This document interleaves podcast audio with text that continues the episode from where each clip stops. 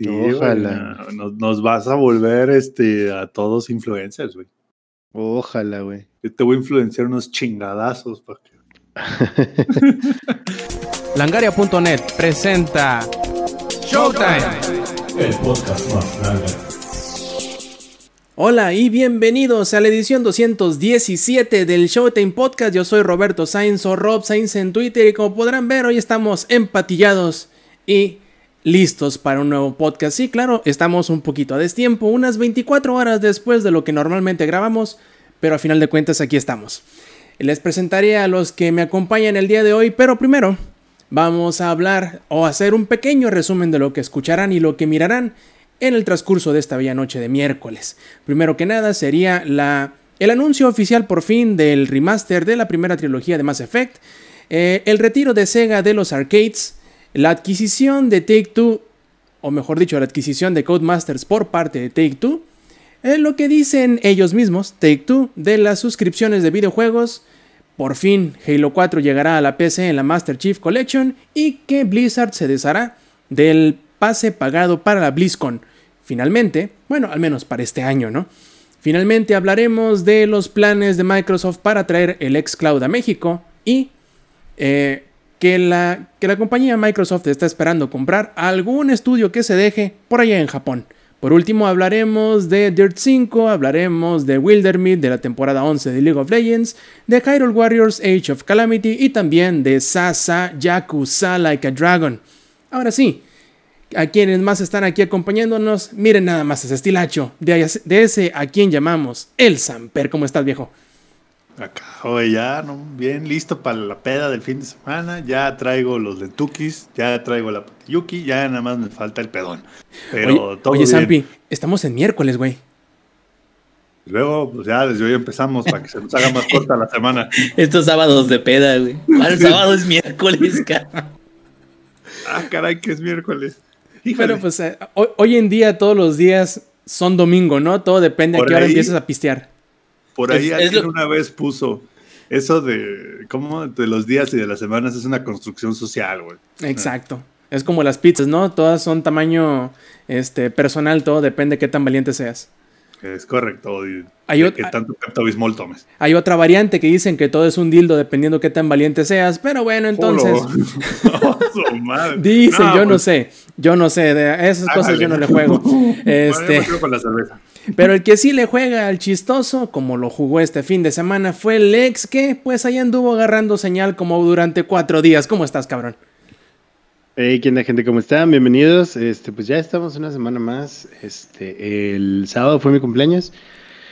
Y estuvimos cotorreando ahí con unos amigos, pero ya estamos de vuelta eh, para grabar este su queridísimo podcast.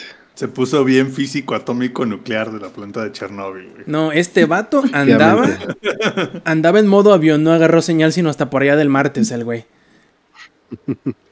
ya estamos listos, banda, ya estamos listos. Es lo importante, que estés sano, que estés bien y sobre todo que lo hayas pasado chingón, que imagino que sí. Me imagino, digo, para no haber reaccionado hasta el martes, tuviste que habértelo pasado. Uy, cabrón. Luego platicamos de eso, pero Vamos a grabar el podcast. Eso es tema para otro podcast, como dicen por ahí. Como tema para otro podcast será. No, no es cierto, para este. En este sí hablaremos de Yakuza, ¿verdad, ingenierillo? ¿Cómo estás? Bien, bien, bien. Pues claro que por supuesto que sí. Desde luego que vamos a hablar de Yakuza. Ya es, es el tema recurrente de este, de este su servidor.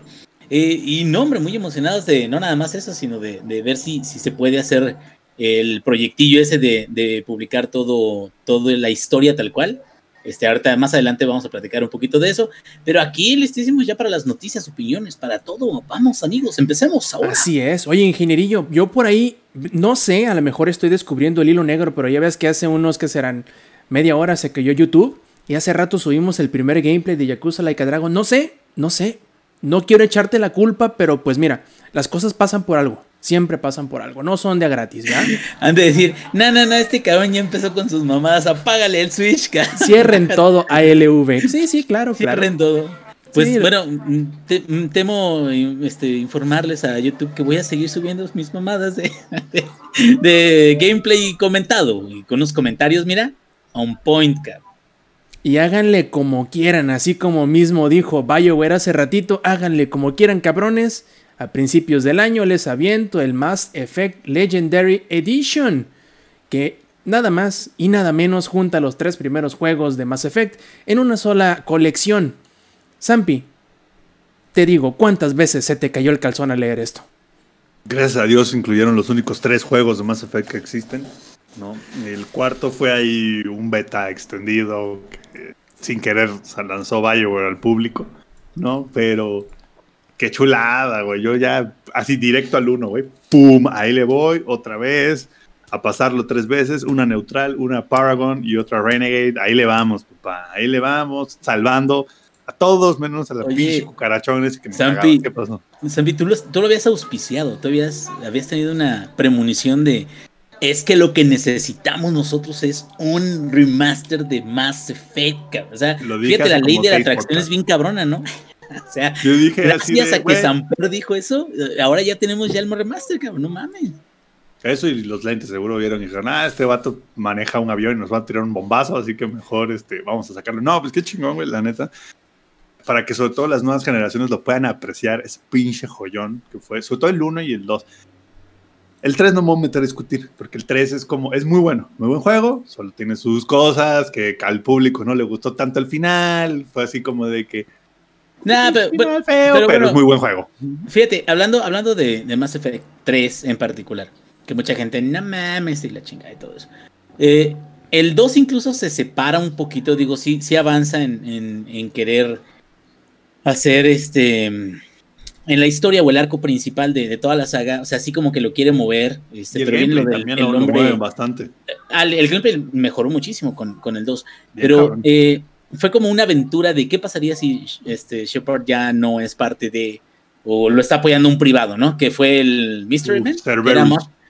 Este, creo que el actor es Martin Sheen, no me acuerdo cómo. Sí, sí es él, sí, es Martin Sheen y es este. El papá de Charlie Sheen, pues. Ajá, y la asociación es Cerberus o Cerberus.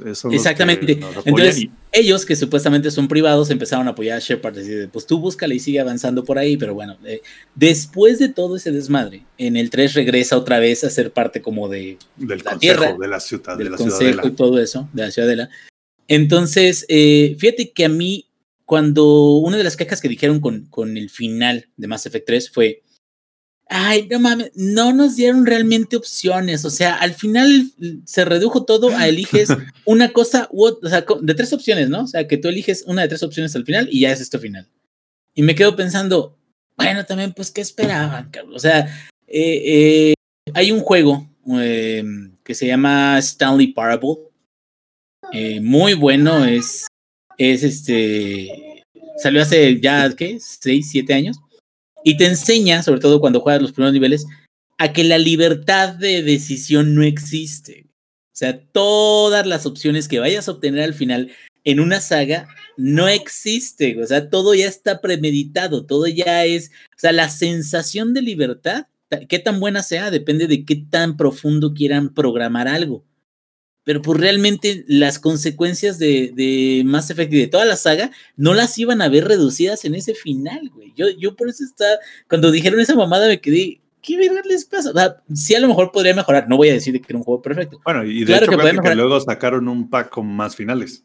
Sí, exactamente, y aparte más detallado, creo. Pero a mí lo que más me gustó del 3 es que los alienígenas llegaron a la Tierra y tuvieron que defender la Tierra. O sea, eso para mí fue como un cierre muy mamalón, muy chingón. Y yo me quedo con eso, güey, de la saga. Y sí, por supuesto, si sale remastered y tiene, eh, fue un buen, es un buen remaster que vaya a salir, adelante, cabrón. Bueno, si me incluyen en el paquete la Andrómeda, igual y si no lo compro, güey. No sé, me va a dar tirria o algo, me va a dar comezón. Ese beta extendido llamado. Sí, no, no, mejor que no lo incluyan en esa.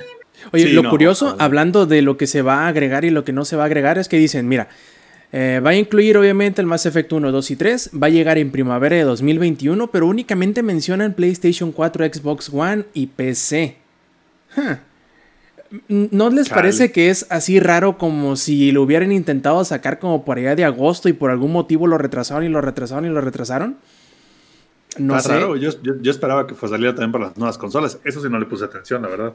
O sea, obviamente que sí los vas a poder jugar en el sentido de que vas a jugar con el modo compatibilidad y vas a poder jugar en el Serie X y en el PlayStation 5 sin ningún pedo. Y aunque sí, esta es una muy pero buena. no es, pero no es versión nativa. Exacto, exacto. Eh, y eso está raro, pero bueno, vaya, las cosas de quien vienen, ¿no? Vienen de EA y pues por algún motivo será, yo creo que es más, por, más que nada por eso. Algo o por algún motivo de negocio retrasaron el anuncio. Ya sé por qué es, güey. A ver. Cuando compres ya la versión de Play 4, tres meses después digan, y aquí está la versión buena para el Play 5, 10 dólares más. No lo dudes ni tantito, por, cabrón. hacer el upgrade, güey. No lo dudes ni ya. tantito. Y te digo, la parte, no sé si necesariamente más interesante, pero quizá más reconfortante, es que también aprovecharon para decir, hey, tenemos un equipo de veteranos trabajando en el próximo juego de Mass Effect. ¿Sí o no? Era una preocupación que todo mundo teníamos, el decir, güey, con lo mal que le fue a Andrómeda, a mí se me hace que ya se les murió Mass Effect. Ya de menos, es un poquito reconfortante el saber que sí le van a dar más seguimiento. A mí lo único que me preocupa en este sentido es que han estado a todas luces batallando mucho para darle seguimiento a Dragon Age, que bien sabemos que es el siguiente juego de BioWare. Va, va Dragon Age y luego va a salir este próximo Mass Effect. Sin contar que tienen el, el, a Anthem en el taller. Entonces, me preocupa un poquito al ver que tengan tantos proyectos al mismo tiempo y con todos los problemas que tuvieron tanto con Dragon Age Inquisition como con Anthem y sin contar a, a Mass Effect Andromeda que también tuvo muchísimos problemas de desarrollo. No sé si necesariamente sentirme bien de que vaya a haber Mass Effect o preocuparme porque tienen demasiadas cosas en el plato y no van a saber con qué empezar a comer. Mm, Fíjate, eh, Rob, ahí tienes, pones un, un punto muy importante que es no nada más tuvieron problemas de desarrollo con Mass Effect Andrómeda. O sea, el, la propaganda, bueno, la, promoción del mismo material, la promoción de qué era lo que iban a entregar. O sea, sí hubo trailers, como todo el mundo saca trailers, pero realmente, o sea, todo lo que estuvo alrededor de esa producción, incluyendo las preventas, incluyendo la, reserva, incluyendo todo eso, Mass Effect Andrómeda, literal, no tenía embargos y no permitió que nada saliera para que esa, la pre-compra y la compra de día uno, o de los primeros días, fuera su, su adquisición más grande. O sea, tal cual, ellos ya sabían que estaba de la pera el producto, o al menos que no cumplía con los estándares de calidad que a lo mejor o hubieran querido o se necesitaban para que el juego se vendiera a través de un cierto tiempo, ¿no? Porque incluso eh, me acuerdo de que hasta platicamos nosotros o llegamos a platicar que dijeron, ok, les habíamos dicho que íbamos a hacer un chingo de cosas para mejorar el juego, pero no, ya, aquí se acabó y ya no vamos a saltar más, más parches ni más desarrollo del juego. O sea, prácticamente lo abandonaron mm, después de muy poco tiempo que había salido. Y muy poco tiempo me, me refiero a relativamente con respecto a la mayoría de los juegos que salen y ya hay un plan o un roadmap de decir, bueno, vamos a agregarle todo esto. Y en ese definitivamente dijeron, ¿sabe qué? Ya no le vamos a meter mano y, y ahí, ahí se quedan. Entonces, el, el problema es ese, o sea, el problema es eh, con ese, ese antecedente, ¿qué es lo que podría pasar con estas nuevas entregas? Sí, Sampi, ¿tú cómo la ves? ¿Te sientes mejor al saber que hay más efecto? ¿Te preocupa el ver tantas cosas que tienen pendientes por trabajar en BioWare? Mira, nada puede ser peor que Andrómeda, güey. Híjole, no los retes, carnal. A menos de que saquen como que Mass Effect Anthem, algo así, no lo sé. Este, pues, ojalá, güey, ojalá, por favor, Diosito, nos dé un gran juego, güey. Yo nada más estoy así, de, güey, por favor, güey, por favor, ya tiene, puta, ya tiene como 10 años que salió el 3 y nada más no, no nos dan nada nuevo, cabrón. Porque el 1 lo disfruté muchísimo, el 2 también. Ojalá no se me descarrien con el 3 y ojalá manden como que a la chingada todas las nuevas consolas y se enfoquen en una buena versión de PC. También, algo, algo interesante es, ojalá y no nos cobren, güey, a los de la PC, porque yo ya tengo los tres juegos, güey. Y los tengo todos en edición Deluxe Ultimate. Pero ¿cómo crees que no te van a bling. cobrar, güey? Sí, ¿verdad? ¿Cómo crees que no te van Bueno, a lo mejor lo incluyen con el EA Play. Ah, bueno, eso sería una, una buena opción. Pero fíjate, Sí, sí, lo único que tendrían que hacer, Sampi, lo único que tendrían que hacer es asegurarse de que corren las nuevas consolas o infraestructura de, de la gente. Y con eso ya tendrían ya su trilogía bien armada, legendaria. Es lo único. O sea, Lo único que tiene que hacer es no, no cagarse fuera de güey. Exacto, si no se cagan, si no hacen nada más, no necesitan meterle ni mejoras de gameplay, güey, que sí las merecería si fueran remake, pero siendo remaster, con únicamente con que, digo, actualicen el motor, pongan texturas nuevas y que puedan correrlo a 2K, 4K, bueno, 4K que es el objetivo, ¿no? Ya con eso ya, ya tendrían un exitazo sin precedentes, pero pueden sorprendernos. Sí, Siempre, con que salgan, siempre. con que salgan ultra wide 100, 120 FPS, estoy feliz. Ya con eso, ¿no? Que de menos se puede jugar en resoluciones más este, modernas, por decirlo de alguna forma. Y que la actualicen quizá al nuevo Unreal, por ejemplo. Ya ves que estaba en el 2 o en el 3. Salió el No, más bien, no, no, no, no, no, más bien, ojalá lo actualicen al Frostbite. Bueno, pues quién sabe, porque con Frostbite El hicieron el. Andrómeda y ya ves cómo les fue. No, pero el Andrómeda, su problema no era el motor gráfico, ¿eh? O sea, O sí, pero no terminó siendo lo que lo mató. En eso sí El estoy de acuerdo. El problema de Andrómeda es mucho más grave que cuál motor gráfico usaron. O sea, no nada más era el motor gráfico, era el motor gráfico y todo lo demás Y el también. gameplay, y la historia, y los personajes, y las animaciones. Y todo, carnal. No, no, no, no, no. Eso está de la chingada. Pero bueno, ¿qué vamos a hacerle? No, ojalá y salgan las cosas bien.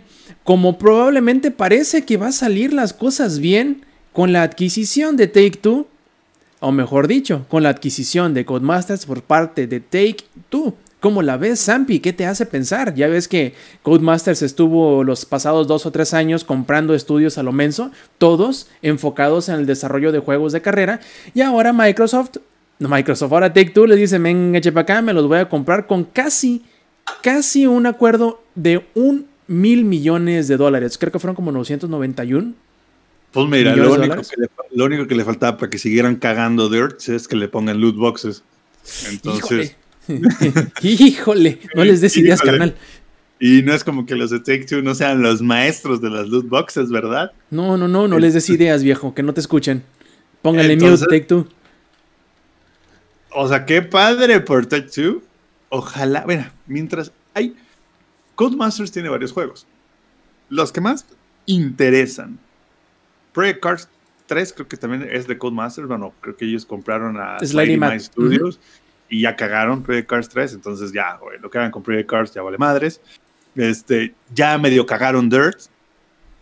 Con que no caguen Dirt Rally, todo está perfecto, güey. Y que no caguen el de Fórmula 1. Son, los dos son las dos franquicias, güey, que tenemos. Y ojalá no nos la caguen, ojalá no, no, no nos las defequen tirándole encima unas buenas loot boxes. Miren, Fuera de eso. Sí, ¿Sí, fuera de eso? ¿Fuera de eso? No, fuera de eso. ¿Qué Todo padre. bien. Nomás, Mira, nomás no me Déjame- caen el palo. me pongo mi, ah, mi, mi sombrerito de, de aluminio. Y ahí les va. Imagínense, el próximo año o el siguiente después de ese, va a salir el nuevo GTA. Teniendo tech de juegos de carrera, que le vayan poniendo algo de ellos ahí dentro. No sé, el, el handling de grid, por ejemplo, y le den un, es- un aspecto o al menos un enfoque un poquito más clavado en relación a lo que han sido la conducción de juegos de GTA en el pasado, pero para este nuevo. No sé, que sea más una cruza de Need for Speed con GTA ahora, que lo hagan más atractivo, porque claro, tiene su, su profundidad en el sentido de que tiene muchos retos de conducción, much- muchos retos de acrobacia, pero ahora si le agregas toda esta tecnología que te pueden ofrecer o que te pueden dar todos los estudios dentro de Codemasters, ¿qué tal, Zampi? ¿Te gusta o no te gusta?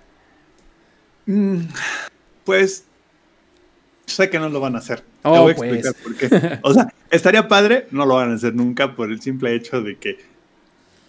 O sea, sí, son los dueños, pero no que sean los dueños significa que se hablen. Lo que va a pasar es que Codemasters va a seguir sacando sus juegos porque neta Codemasters es tan grande. Y maybe toman algo de la idea. La verdad es que ojalá y sí, o sea, estaría chido. La verdad, es- o sea, te voy a ser sincero, yo el GTA V jugué el single player. Eh, me gustó, estuvo entretenido, muy buen juego, punto de vista técnico muy bueno. Pero el fuerte que era el multiplayer, yo nunca lo jugué, güey.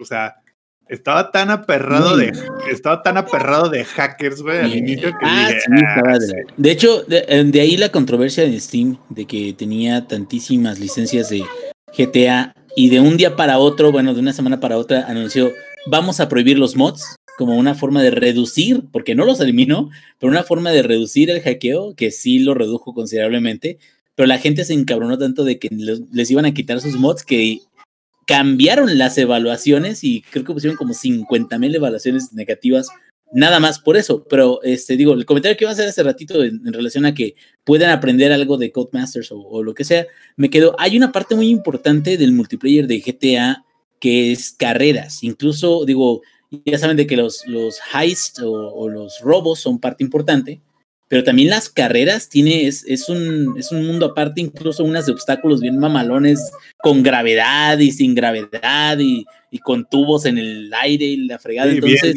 bien, Hot Wheels, güey. Bien raro, pero eh, es, es incluso, hay una comunidad que se especializa en eso y, y, este, hay streamers que se dedican a ver si pueden este, llegar al final de la meta en una pista de GTA de, de, de carreras, tal cual. Entonces, podría ser que, de ahí pudieran tomar a lo mejor algo de, tecnología, pero de, igual manera, o sea, si se enfocaran un poco más en, carreras de lo que ya existe ahorita, pues igual ya no se sentiría tan GTA, ¿no? Se sentiría más como un juego de carreras con, con otras con mundo eh, abierto. características de mundo abierto, pero no un GTA, que el GTA es pues más que nada. E, es ese goofy, es ese handling todo goofy, güey, de que rebotas por todos pinches lados y nunca tienes control del carro, güey, ¿no? Siento que eso también es como eh, parte de, de, GTA, güey. Parte de la experiencia. Sí, parte de la experiencia es como no tener ni perra idea de qué es lo que están haciendo. Y parte de la experiencia, esta, esta pelota quiero rebotársela a Lex porque dicen en el chat que lo ven muy triste. Así que, Lex, ¿cómo la ves? Hablando de Take Two, estos menes dicen que no ven que a futuro la distribución de juegos sea principalmente a través de las suscripciones mensuales, muy a pesar de que EA, muy a pesar de que Ubisoft, muy a pesar de que incluso Microsoft ahora esté poniendo casi casi todas sus canicas sobre la eh, suscripción de, juegos en, streaming, pero Take Two dice que ellos no ven que esto vaya a pasar a futuro, o al menos ellos no creen. Ellos piensan que la... Eh, que aunque sí es cierto, en dado caso de que el público así lo, así lo exprese, ellos estarán apoyando en cualquier plataforma cualquier tipo de distribución que, que, la gente vea como la mejor, pero ellos piensan que a lo mejor la forma en cómo em, la proposición de valor en cuanto a dólares contra horas de entretenimiento es diferente si lo tomas en cuenta con lo que, digamos, inspiró este tipo de modelo de negocio que sería Netflix, ¿no? Que dice uno, bueno, me suscribo, pago tantos dólares al mes y puedo ver mil películas este, durante ese mes.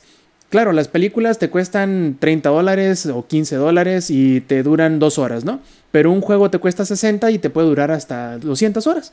Ellos dicen que a lo mejor la forma en cómo los consumidores o los jugadores toman posesión o toman eh, o se hacen dueños de ese juego, harán que la suscripción no sea tan atractiva porque obviamente no será suyo el juego y una vez termine su suscripción no podrán seguirlo jugando.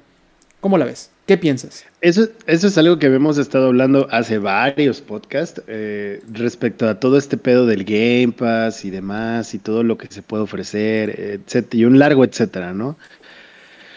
Yo no creo, sinceramente, que sea la tirada por ahí. Si este fuera el caso, este, no veríamos que Microsoft se hubiera enfocado tanto en ofrecer un servicio como lo está haciendo actualmente y vemos que está funcionando bastante bien. Incluso bien se, incorpora EA, el Game Pass, etcétera, y un largo, largo, largo, etcétera.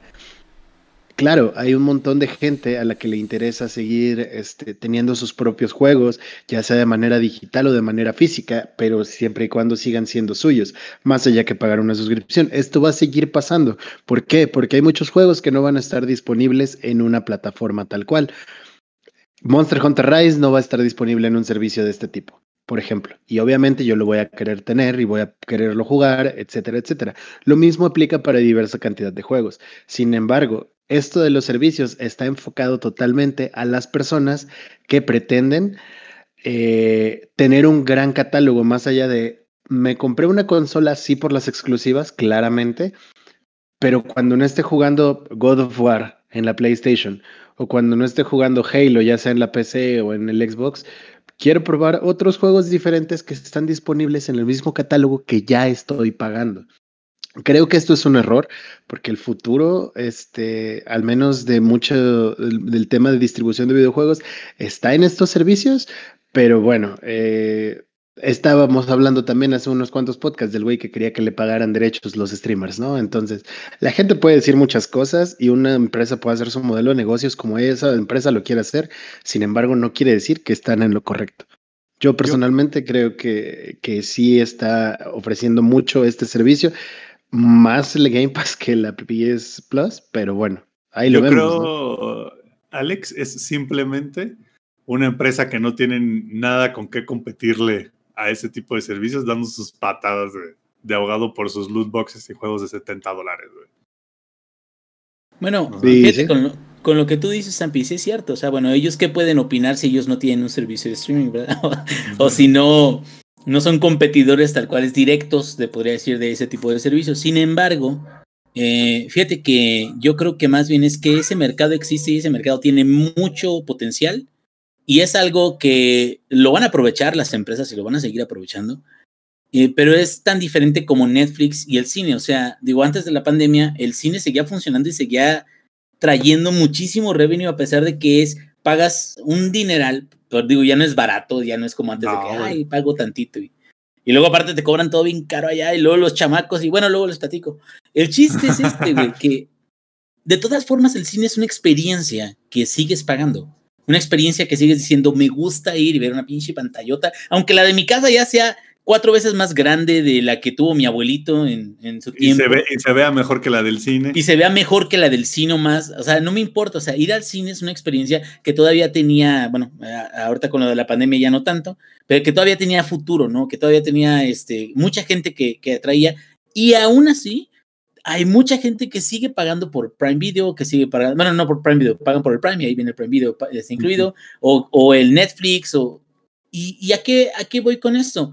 Que yo creo que la combinación de estos diferentes tipos de distribución y las, la capacidad de que el usuario final puede elegir si lo quiere comprar o no lo quiere comprar, como dice el ex, que dice el ex, ese no va a salir para un streaming. Yo puedo decidir si lo compro o me espero a ver si sale más adelante no importa, o sea, yo lo quiero comprar. O sea, esa capacidad de decisión es muy bueno para el usuario final porque entonces tienes opciones. Y ahora, yo creo que en términos de, de tener algo que ver, como por ejemplo Netflix, o en términos como tener algo que jugar, como por ejemplo el Game Pass para Xbox, es algo sin precedentes. Los, los, los conjuntos de juegos bajo demanda. Es algo que si tú pagas una cantidad relativamente mínima, tú puedes tener tantos juegos como jamás pensaste que ibas a poder tener por esa cantidad de dinero disponibles. Y volvemos al albur de los juegos físicos, que la gente dice, es que yo lo quiero en físico, incluso no digitales, ¿eh? Yo quiero juego en físico porque en digital a lo mejor me lo quitan o en digital, a lo mejor ahí dice en las letras chiquitas, yo ya me, metí al Terms and Conditions, güey, y contraté un abogado y el abogado me dijo que en letras chiquitas dice que me pueden quitar cuando ellos se les dé su pinche gana esta licencia que yo les compré. Entonces, me van a robar, güey, me van a robar. Entonces, mejor voy a comprar cosas en físico. Maldito gobierno, güey. Pero si te fijas, si somos pragmáticos, ¿qué tantas veces juegas el mismo juego? Digo, no tomamos en cuenta Skyrim ¿Qué tantas veces juegas el mismo juego que compraste hace 10 años? ¿sí? Lo puedes tener como un memento, lo puedes tener como, como un... Este... ¿Sí decías algo, Alex? Halo 3. O sea, no estoy jugando la misma versión que compré en el 360, obviamente, ¿no? Pero lo he vuelto a jugar, lo hemos vuelto a jugar. La Master Chief Collection, ¿cuántos años tiene en el mercado la Master Chief Collection?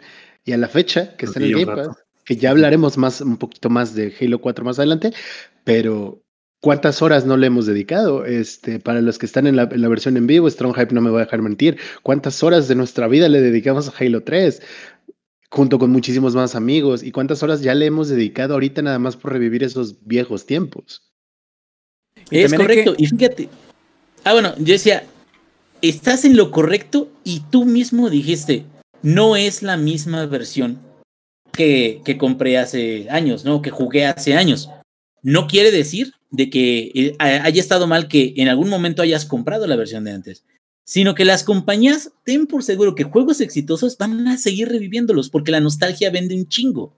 Y si y luego ahora sale una pantalla digital de 16K o alguna jalada así, pues o sea, van a tratar de seguir trayendo remasters o seguir haciendo remakes de cosas que saben que son exitosas. Eso es, de hecho, tal cual la Master Chief Collection. La Master Chief Collection es tal cual es, amaron nuestros juegos hace años, vamos a traérselos porque sabemos que les gustan, pero vamos a traerlos incluso en un formato que sea más disfrutable el día de hoy, porque si se los traemos exactamente en el mismo formato que había antes, pues a lo mejor igual y no les gusta tanto, ¿no? Y a lo que voy es esto, o sea, ese tipo de experiencias son las opciones que está bien chingón que tengan los usuarios.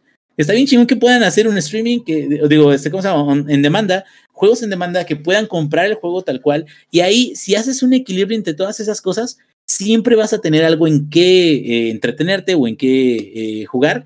Y también no va a ser tan agresivo con, tu economía, bueno, a menos de que no te gusten los servicios de bajo demanda y seas puro Nintendo, güey, que ahí sí tu economía va, se va a ver muy, muy mermada eh, por lo general. Pero fuera de eso, creo que mm, no es que sea el futuro, no hay ninguna tecnología que sea el futuro, porque no, no habrá un servicio único que, que vaya a sustituir a los demás.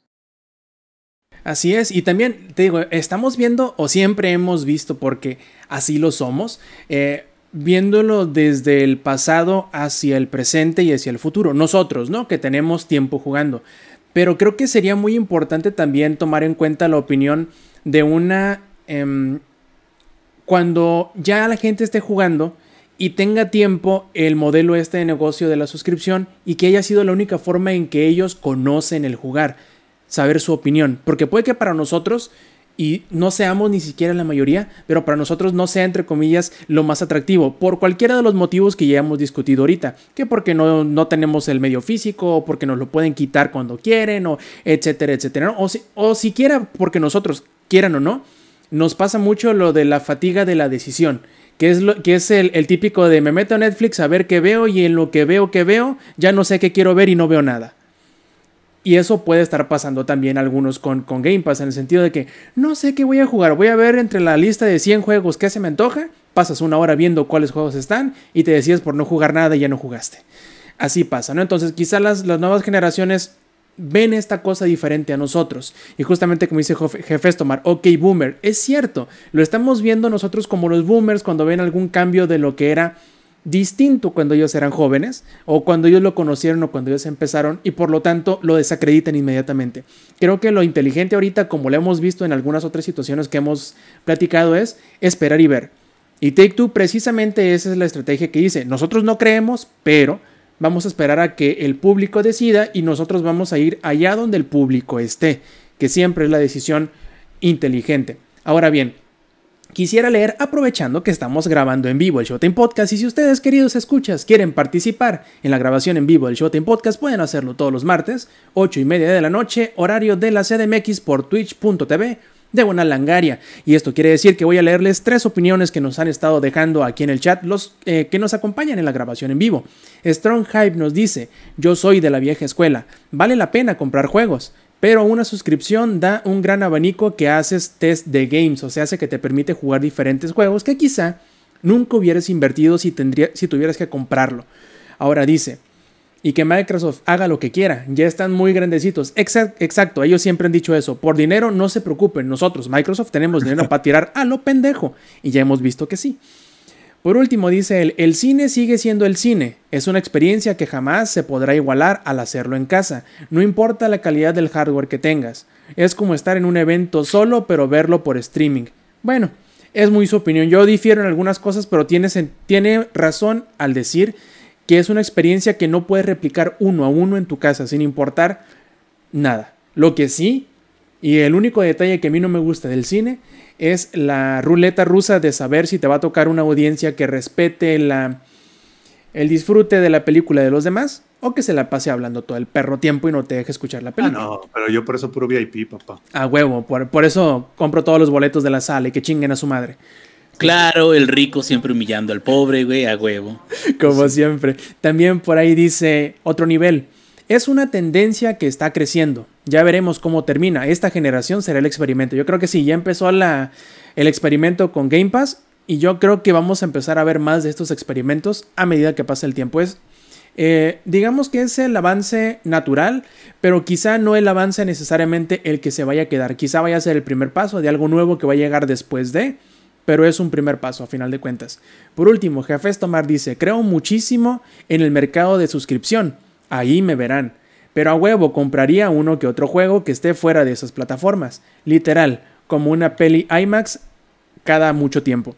Y es cierto, hay que tomar en cuenta que, por ejemplo, el más grande exponente en cuanto a la suscripción de videojuegos es Game Pass, pero muchos no se han dado cuenta o no han querido darse cuenta que no es una lista permanente, es como Netflix, juegos entran, juegos, salen y no importa si los bajaste o no, salen de la lista y salen de la lista, ya no los puedes jugar, eso sí. Un juego que estuvo en Game Pass y sale, tiene descuento para que lo puedas comprar. Creo que más o menos así pasó con Red Dead 2, ¿verdad? Estuvo como 2-3 meses, lo quitaron, pero estaba con descuento después para quienes tenían suscripción de Game Pass. Entonces, es una cosa también a considerar. Los juegos de Microsoft, de Microsoft Game Studios, esos sí van a estar a perpetuidad y van a estar desde el día 1 pero los demás ya depende del acuerdo al cual ha llegado Microsoft con el publisher o el desarrollador. Es ah, conveniente. que ya Microsoft compre este, Take Two también y ya. Sí, que compre todo, chinga su madre de una vez, monopolio por todos lados. Acabos casi no hay ahorita. Y bueno, hablando de monopolios, que no es monopolios, pero digamos a modelos de negocio que quizá no están funcionando como deberían o como quisieran, ahora resulta que Sega se retirará del negocio de las arcades o del negocio físico, vaya, en pocas palabras. Quizá no sepan, pero Sega en Japón tiene muchos, o bueno, ahora tenía muchos em, locales donde tenía arcades propias, nuevas y viejas, y arcades de otras compañías que eran bastante icónicas. Por ejemplo, había uno en Shinjuku, creo que era, un edificio como de tres o cuatro pisos lleno de un montón de arcades distintos. Pero sucedió lo que sucedió, ¿y a qué me refiero? Llegó la pandemia, la gente no podía salir, la gente no se podía meter en lugares muy concurridos y cerrados como obviamente son las arcades, y empezó a tener pérdidas. Por lo tanto, decidieron que mejor, en vez de seguir sangrando poco a poco, vender toda esa parte de su negocio y alejarse de esa, eh, digamos, ese rubro que les estaba haciendo perder dinero. Lo cual es bastante triste porque creo que las que Sega era de los pocos, es de las pocas empresas grandes que seguía con este, con esta intención o con esta tradición de mantener los game centers en Japón, que yo sé que en otros lados del, del mundo quizá no son ya tan prevalentes, pero en Japón sí eran parte, no voy a decir que importante, pero parte al menos icónica de la cultura de estos lugares, por ejemplo, de los em, de Shinjuku, por ejemplo, que es un distrito muy eh, tecnológico y aparte muy este, de, vida nocturna y cosas así, era muy común que este gigantesco este, local de arcade se llevara lleno de gente de distintos estratos sociales y distintas edades y que muchos dirían, pues bueno, los van a cerrar, no necesariamente. Sega vendió, pero eso no quiere decir que la compañía la cual este, compró estos derechos los vaya a cerrar Simplemente Sega dijo, yo me salgo, si alguien quiere llegar y comprar los assets, adelante. Y, y sí lo hizo. Hubo una empresa japonesa que se llama, ahorita les digo, como Genda o Ganda, creo recordar. A la Genda se llama, en la cual eh, compró el 85.1 de las acciones y los bienes de la división de arcades por 191 millones de dólares. No es una mala inversión, no es una pequeña inversión. Pero bueno, ya veremos cómo le sale a futuro. No sé si el ingenierillo al haber puesto su carita este, en Yarnam quiere decir que ya no esté, pero yo creo que él sería como que el más adecuado de hablar de la experiencia de los arcades y qué le hace pensar actualmente sigue qué le hace pensar este cambio no es que vaya a dejar de hacer juegos de arcade Sega simplemente se va de no, eres, grande eres vintage.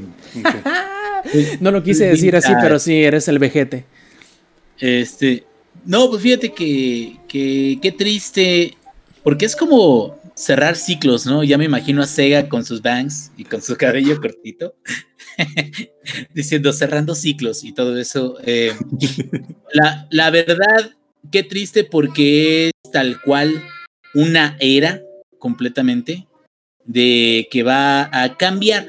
Eh, dices tú, no necesariamente va a terminar porque va a haber, si hay una empresa que le interesa continuar con eso, va a decir la empresa, pues yo no me espero a que la pandemia pase, o sea, los assets, hago renovaciones en los locales, le meto, no sé, algo más, este, tachas, perico, no sé, y, ya con eso va a levantar, pero como espuma, que podría ser. Que se asocie con la gente de Culiacán, güey.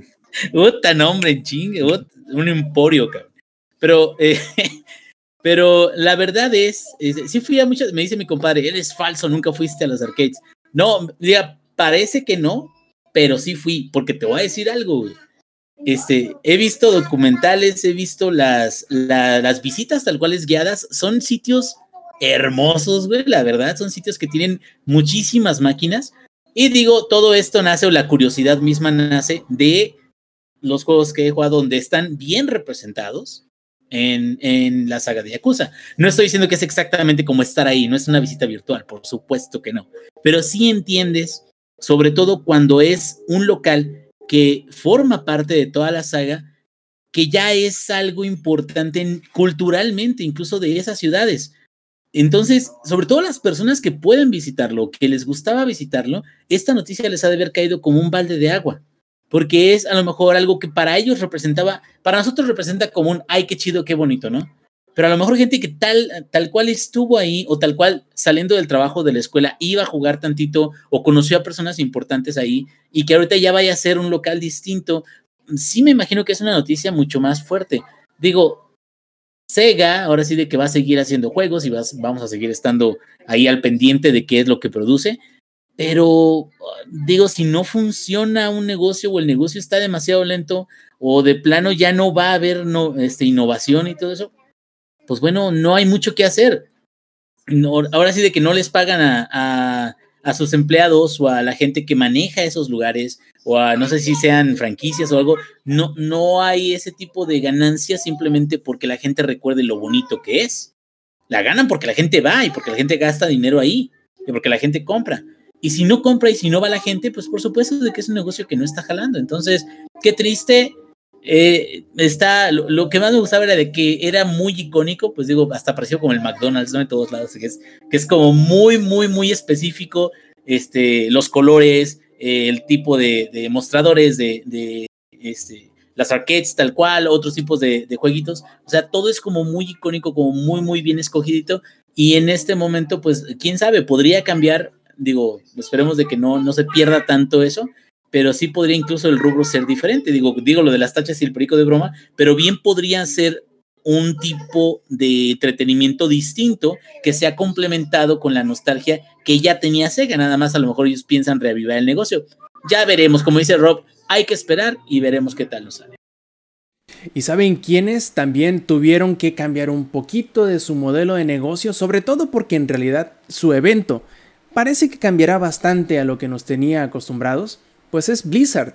Ya platicábamos hace algunos podcasts cuando nos visitó aquella estrella del firmamento que conocemos como el lobo, que hablábamos de la Comic Con Online, ¿se acuerdan? Y luego hablábamos, metimos a Blizzard con su BlizzCon de este año que no sabíamos cómo iba a ser.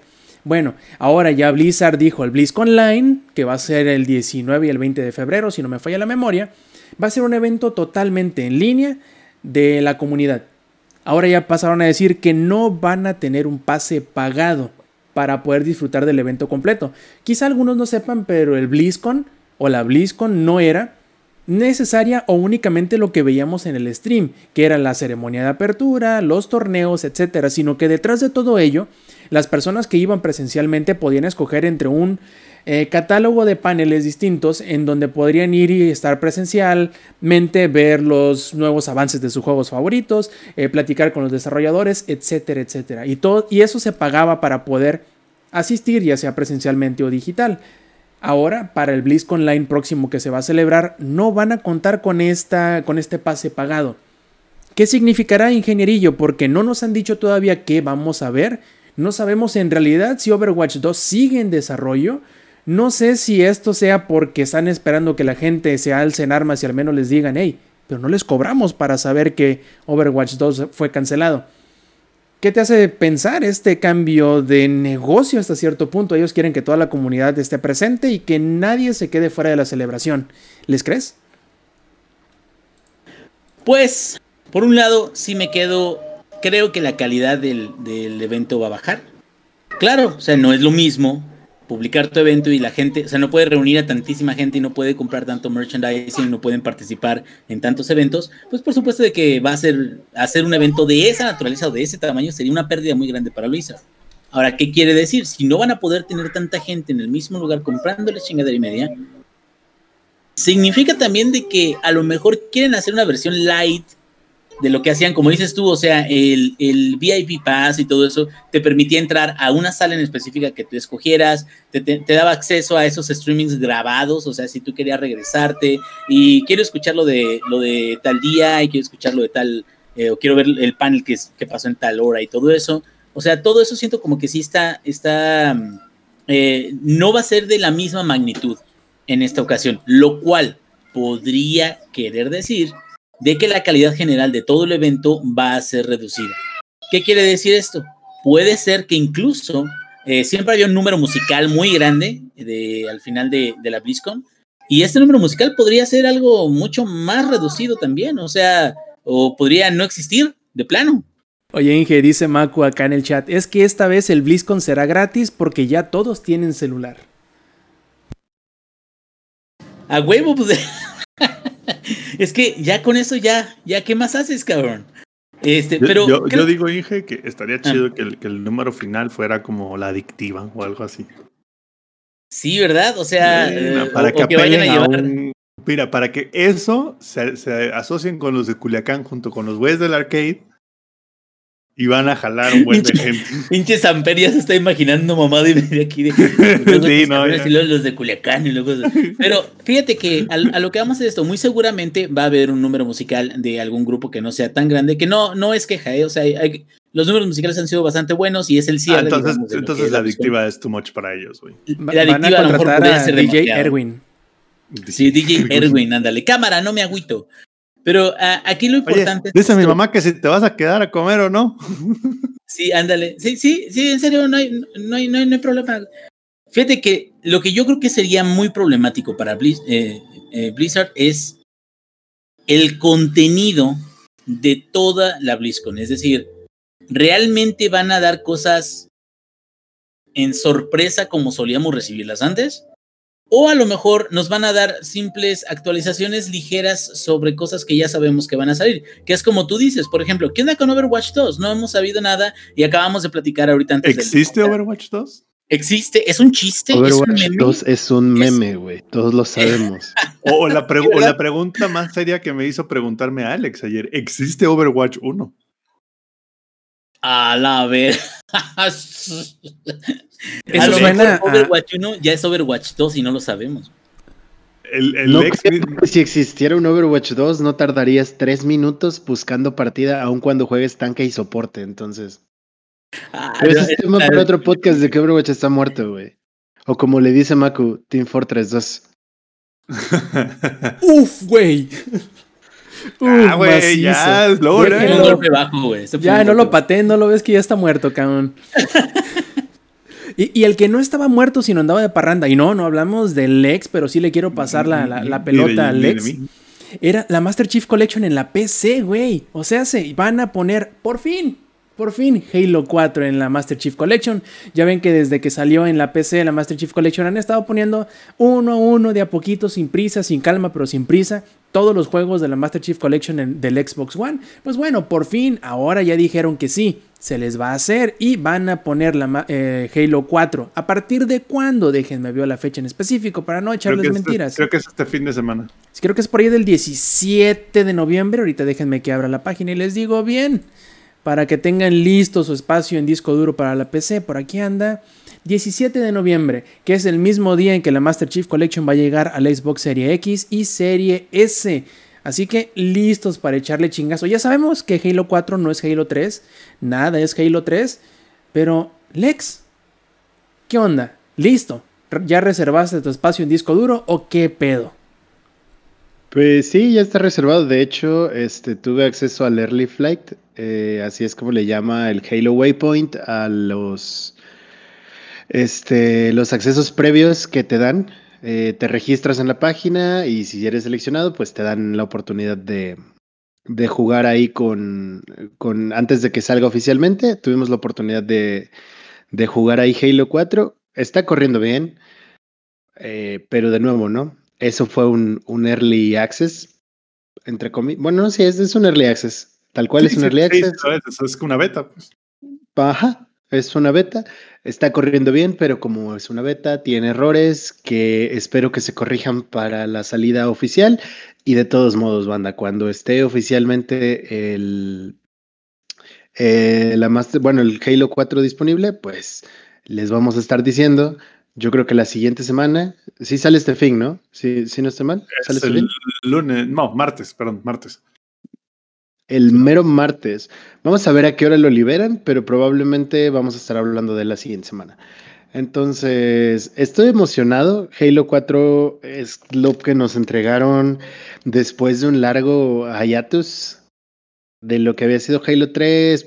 este, sí propuso, la neta sí trae, sí trae cosas chidas. Eh, a mucha gente no le gusta, pero ya habíamos hablado, ¿no? También como el, el puritanismo que hay. El multijugador es raro, uh, más o menos, porque es como un early Halo 5, ¿no? Pero la campaña a mí sí me gustó. Y tiene buena dificultad hasta eso. No está tan fácil como uno pensaría. Sobre todo en legendaria, evidentemente. No sé tú qué opines. Eh, está, está bueno, o sea, Halo 4 es un buen juego. Pero... O sea, no concuerdo contigo. no, no, no, para nada. O sea, todo lo contrario. Halo 4 es un gran juego. Eh, tiene mucha propuesta en el. que salió después de Halo desde la historia. Pero es que tampoco nos podemos quedar clavados con que fue Halo 3 o no. o sea, vamos a, decir... a, lo, que voy desde el punto de vista de las críticas que, que tuvo el juego, la, digamos que la mayor crítica es te tocó salir. No es Halo 3. Halo 3. Ajá, Es como de. Sí, si no han tenido la oportunidad de jugarlo, eh, denle chance. Si tienen la Master Chief Collection, ya se hubieran aventado un maratón de todos los Halos que hay disponibles para que sepan cómo va la historia. Yo lo hice en el eh, Halo 4. Imagínense. se suponía que lo íbamos a hacer en stream, pero no sé qué nos pasó, güey. A ti, güey, a ti. la, fama te cambió, güey. Este vato, güey. Te cotizas, vato. te, volviste famoso y dijiste, no, yo ya no juego. No sé de qué me hablas, güey. Yo, no, sé de qué me hablas. juegos que no sean trendy, güey. Y ya, y me abrió, güey. Es más, yo ni no le hablo a la gente que tenga menos de 50 followers, güey. Ya, me No mames, güey. Güey. La otra vez se, se autopromocionó en mi stream y lo tuve que banear, ¿no? Sí, bueno, ya mandaba. Me, me, aplicaron un chullazo, güey. Yo no iba a decir nombres, pero bueno. Dilo, este, dilo, chingado. No, güey, no, güey. Ojalá, ojalá no se escuche. la oportunidad. Si tienen la Master Chief Collection, dense a un maratón, vale la pena. En cuanto a historia, está chido. Y es como si, como si nunca hubieran visto Star Wars háganlo en el orden cronológico, habiéndose Halo Reach y luego empiezan Combat Evolved, del 2, el solo, 3, solo el 4. que Halo no tiene ningún episodio 1, ¿no? Que, que el episodio sería así como de ese se lo pueden medio saltar, güey. No, o sea, yo, yo considero ah, que ninguna parte de la campaña de Halo es saltable. No, yo, me, yo, me, refiero a Star Wars, el episodio 1, la amenaza fantasma, te la puedes saltar. Sí, sin problemas. Sí, no pasa nada, güey, no te perdiste de nada. Pero Halo no es así, o sea, Halo no tiene el equivalente, pues, al episodio 1. Exacto. Oye, este, Lex dice acá en el chat de otro nivel que ya la libró, que tiene más de 5 followers, que sí puede ser su amigo. O bueno, él sí puede ser tu amigo. 5 no, 5 no, 50. 50. Eso quise decir. Todos pueden ser mis amigos, amigos. Eso es lo, único importante. Siempre y cuando tengan 50 este, follows en Twitch. Todos. No, siempre y cuando, siempre y cuando quieran, güey. Eh, siempre y cuando quieran ser, ser, mis compas, pueden ser mis compas. Este, pero dense Halo 4. O sea, insisto, es un gran juego. Es disfrutable, la historia está bien, está bien contado. Sí, está chido, sí está chido. Pero pues, sí, o sea, todos nos vamos a quedar con eso. Pues, no es Halo 3, güey. Exacto, es que ese es el único problema del juego, güey, que salió es Que, ¿Sabes qué? Le pasó, le pasó lo mismo que al Gears 4, güey. Sí, ándale, salió después del 3, güey, ya, ahí murió. Y es que sí, sí están siguiendo una nueva trilogía y están haciendo algo muy padre y están contando una parte de la historia que muchos queríamos que nos contaran, aunque el final del 3 fue, fue magnífico.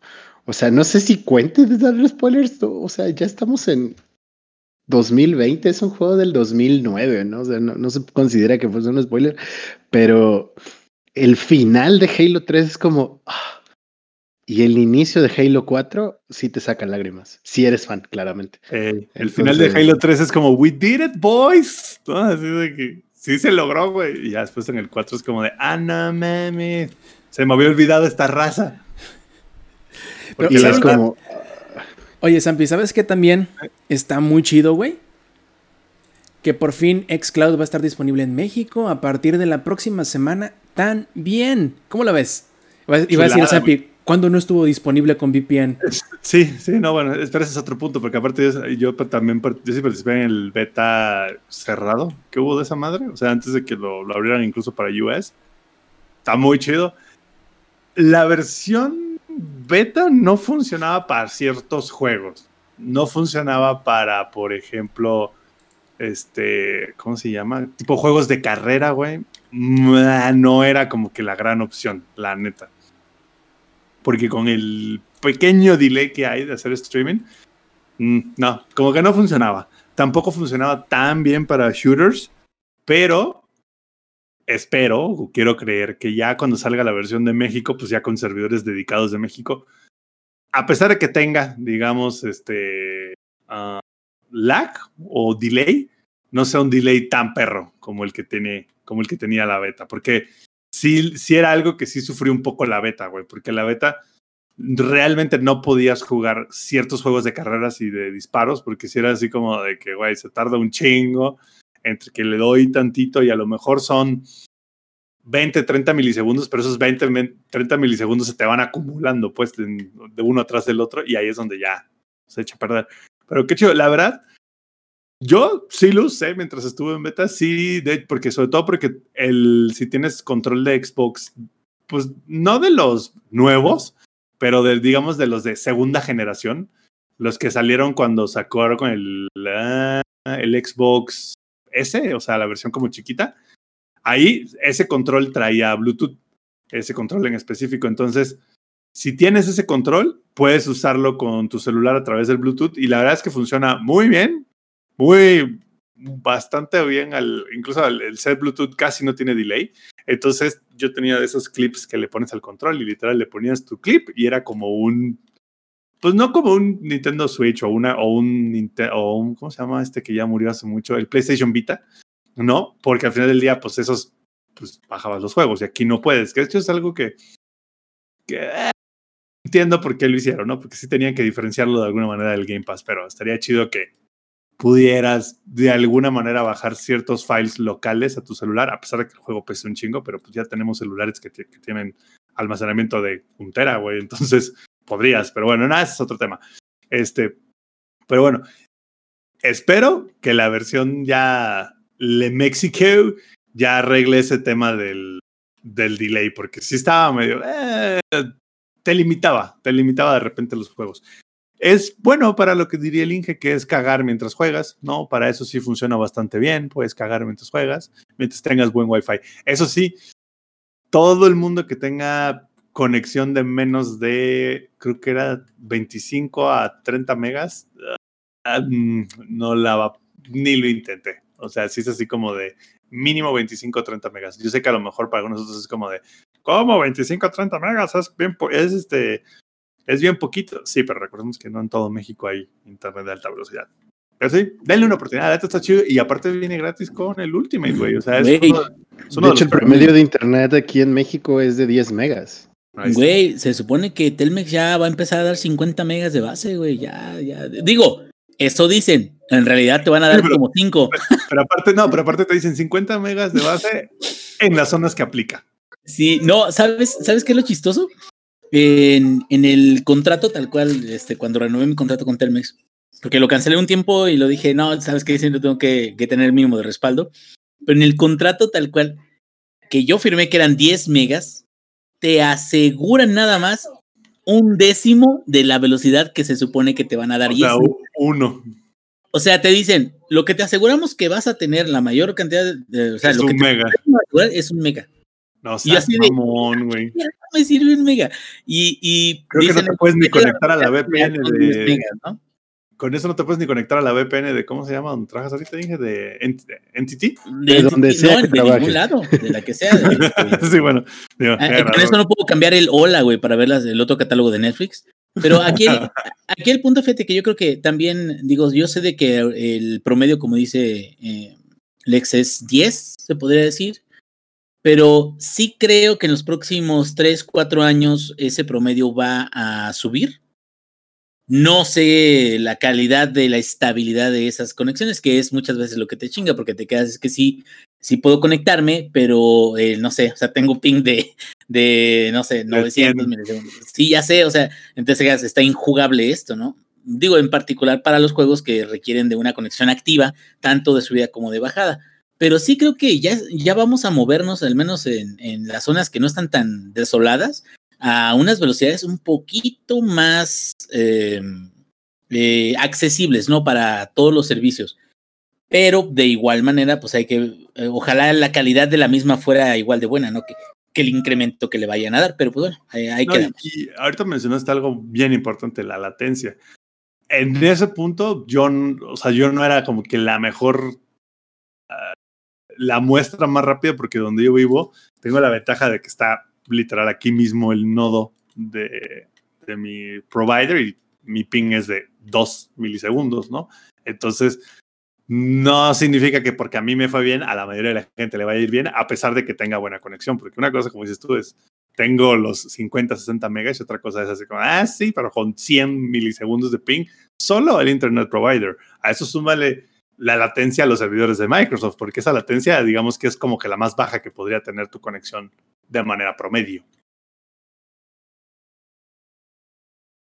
Y vamos a ver qué ondas. Para terminar de dar ya la información tal cual bien de la nota, el, dará inicio, la, todavía es pruebas, dará inicio el 18 de noviembre, agregando nueva, cuatro nuevas regiones que son Japón, Australia, Brasil y la más importante por obvias, por obvias razones, México. Tendrán que entrar a la página de registro del Xcloud para poder ser elegible y poder participar. Así que si tienen un teléfono Android, porque eh, ya sabemos, hemos platicado muchas veces en iOS, nomás Nel, Nel papel ahorita al menos. Eh, bueno, estarán disponibles y estarán ustedes listos para que los elijan y entrar a probar lo que es el futuro de los videojuegos con Xcloud. Así que échenle un ojo si están interesados, porque pues bueno, si tomamos una, eh, como se dice, una muestra de lo que hablábamos hace rato, de que, de que somos bien boomers, a lo mejor alguno de nosotros no esté tan interesado, pero quién sabe, quién sabe. A lo mejor por ahí tienen algún juego vivo que les gusta estar siempre en línea, aunque no sea jugando. Por ejemplo, un Elder Scrolls Online o un Destiny que entra nada más para echar el desmadre con sus amigos. Y eso puede ser la herramienta perfecta para si están en la oficina y tienen, tienen un este, malestar eh, estomacal y están en la oficina y en el baño de la oficina, pueden entrar a echar desmadre con sus compis mientras están O también bueno, o, o juegos, o juegos como Grounded, por ejemplo. Sí, sí, sí, hay muchas, hay muchas opciones, hay muchos tipos de juegos que sí están, eh, no digamos que hechos para ese tipo de, de- de delivery, pero que se acomoda muy fácilmente. Minecraft, por ejemplo, ¿qué tal si tu plebe te dice, ah, estoy aburrido, quiero jugar Minecraft? Ah, puedes jugar Minecraft desde ahí. Claro, tienes también el teléfono la versión nativa, pero, pero pues, adiós, también tienes los- y adiós a tu teléfono también, ¿sí o no, mi Inge? Ya te lo regreso. después, cabrón. Mejor quédate con el pinche aparato, pero ya déjame en paz. Y chale, pasando a otras novedades de Microsoft, ahora entrando al Next Gen Watch. Ya hemos platicado en muchas ocasiones y también hace ratito que Microsoft tiene como que manda de comprar nuevos estudios de desarrollo. Hace algunas semanas habíamos escuchado algún rumor, no creo que muy bien infundado, de que Microsoft quería comprar Sega, de lo cual no hemos escuchado ya nada desde entonces. Lo que sí es que Bloomberg nos reporta que Microsoft sí está haciendo el intento de comprar alguno o algunos estudios japoneses. No saben de qué tamaño, no saben qué tan bien estén yendo las negociaciones, pero sí, Microsoft está interesado, interesadísimo en comprar estudios de Japón, sobre todo porque por aquel lado nunca les ha ido bien. Y ellos creen que al tener estudios de desarrollo por, aquel, por aquellos lares harán que la gente se les acerque más. Esta estrategia ya la han intentado antes. Ya han hecho este, asociaciones con, por ejemplo, eh, Mistwalker para hacer eh, The Last Odyssey, para hacer este, Blue Dragon. Eh, también intentaron hacer con Platinum Games para desarrollar Scalebound, que no les salió, que lo terminaron cancelando. Pero han intentado acercarse al, al mercado japonés de muchas formas. Quizá, quién sabe ahora, comprando algún estudio importante, como precisamente decía el rumor Sega, les, sirva o les salga bien la jugada, pero hasta ahora parece ser que no ha salido nada en concreto, pero están interesados y esa es la parte interesante de esta nota ingenierillo. ¿Qué estudio tú crees que pueda comprar Microsoft? Pues yo creo que va a andar por Digo, no creo que sea Square Enix, porque ahorita con el madrazo que les dieron con Avengers. O bueno, igual y sí, igual y quiere recoger las piezas, ¿verdad? No, pero Square Enix también tiene muchos otros juegos muy buenos. Entonces, hay, hay, hay muchos, eh, eh, muchas oportunidades. Sega no creo, la verdad. O sea, yo creo que Sega es una bestia grandísima que, que, que de plano pues la transacción sería muy, muy grande y eso que acaban de, adquirir Bethesda, güey. Entonces se me hace como que Sega sí sería de plano un, overkill, ¿no? así como del tamaño de Zenimax, más o menos. Por eso, o sea, pero me quedo una transacción de ese tamaño, órale, güey, te lo paso. Pero o sea, dos, transacciones de ese tamaño. Perro, güey. Estaría cabrón. O sea, eso voy. Entonces, si estamos hablando de, de estudios más pequeños, pues bueno, o sea, podríamos hablar de, Platinum Games a lo mejor, pero o sea, tal, tal cual, o sea, como de, de una adquisición eh, o de, no sé, no, les voy a decir que Konami, porque Konami, pues qué chingados le puede ofrecer a, a estas alturas, ¿verdad? ¿eh? A estas alturas podría ser Kojima Productions, pero lo malo de Kojima Productions es que incluso eh, hablando de Death Stranding, es un juego, como dijo esta Patty Chapoy, muy interesante, pero muy extraño. Entonces, como que como que no hay, no hay mucha, eh, mucho de dónde empezar, o sea, tendrían que empezar prácticamente de cero, darle todo el dinero del mundo a, a, Kojima y diría Kojima, me lo gasté para averiguar si podía ser feliz o no. Y, nos vemos en 10 años, güey. Y nos vemos en 10 años con el proyecto que ahora sí voy a hacer. No mames, cabrón, no.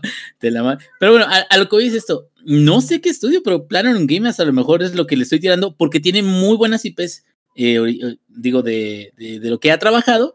Y creo que también tiene una muy buena noción de, de entrega de productos que no son, no se sienten genéricos, se sienten auténticos los, los, juegos de Platinum Games. Entonces, esa siento que sería una buena opción, güey.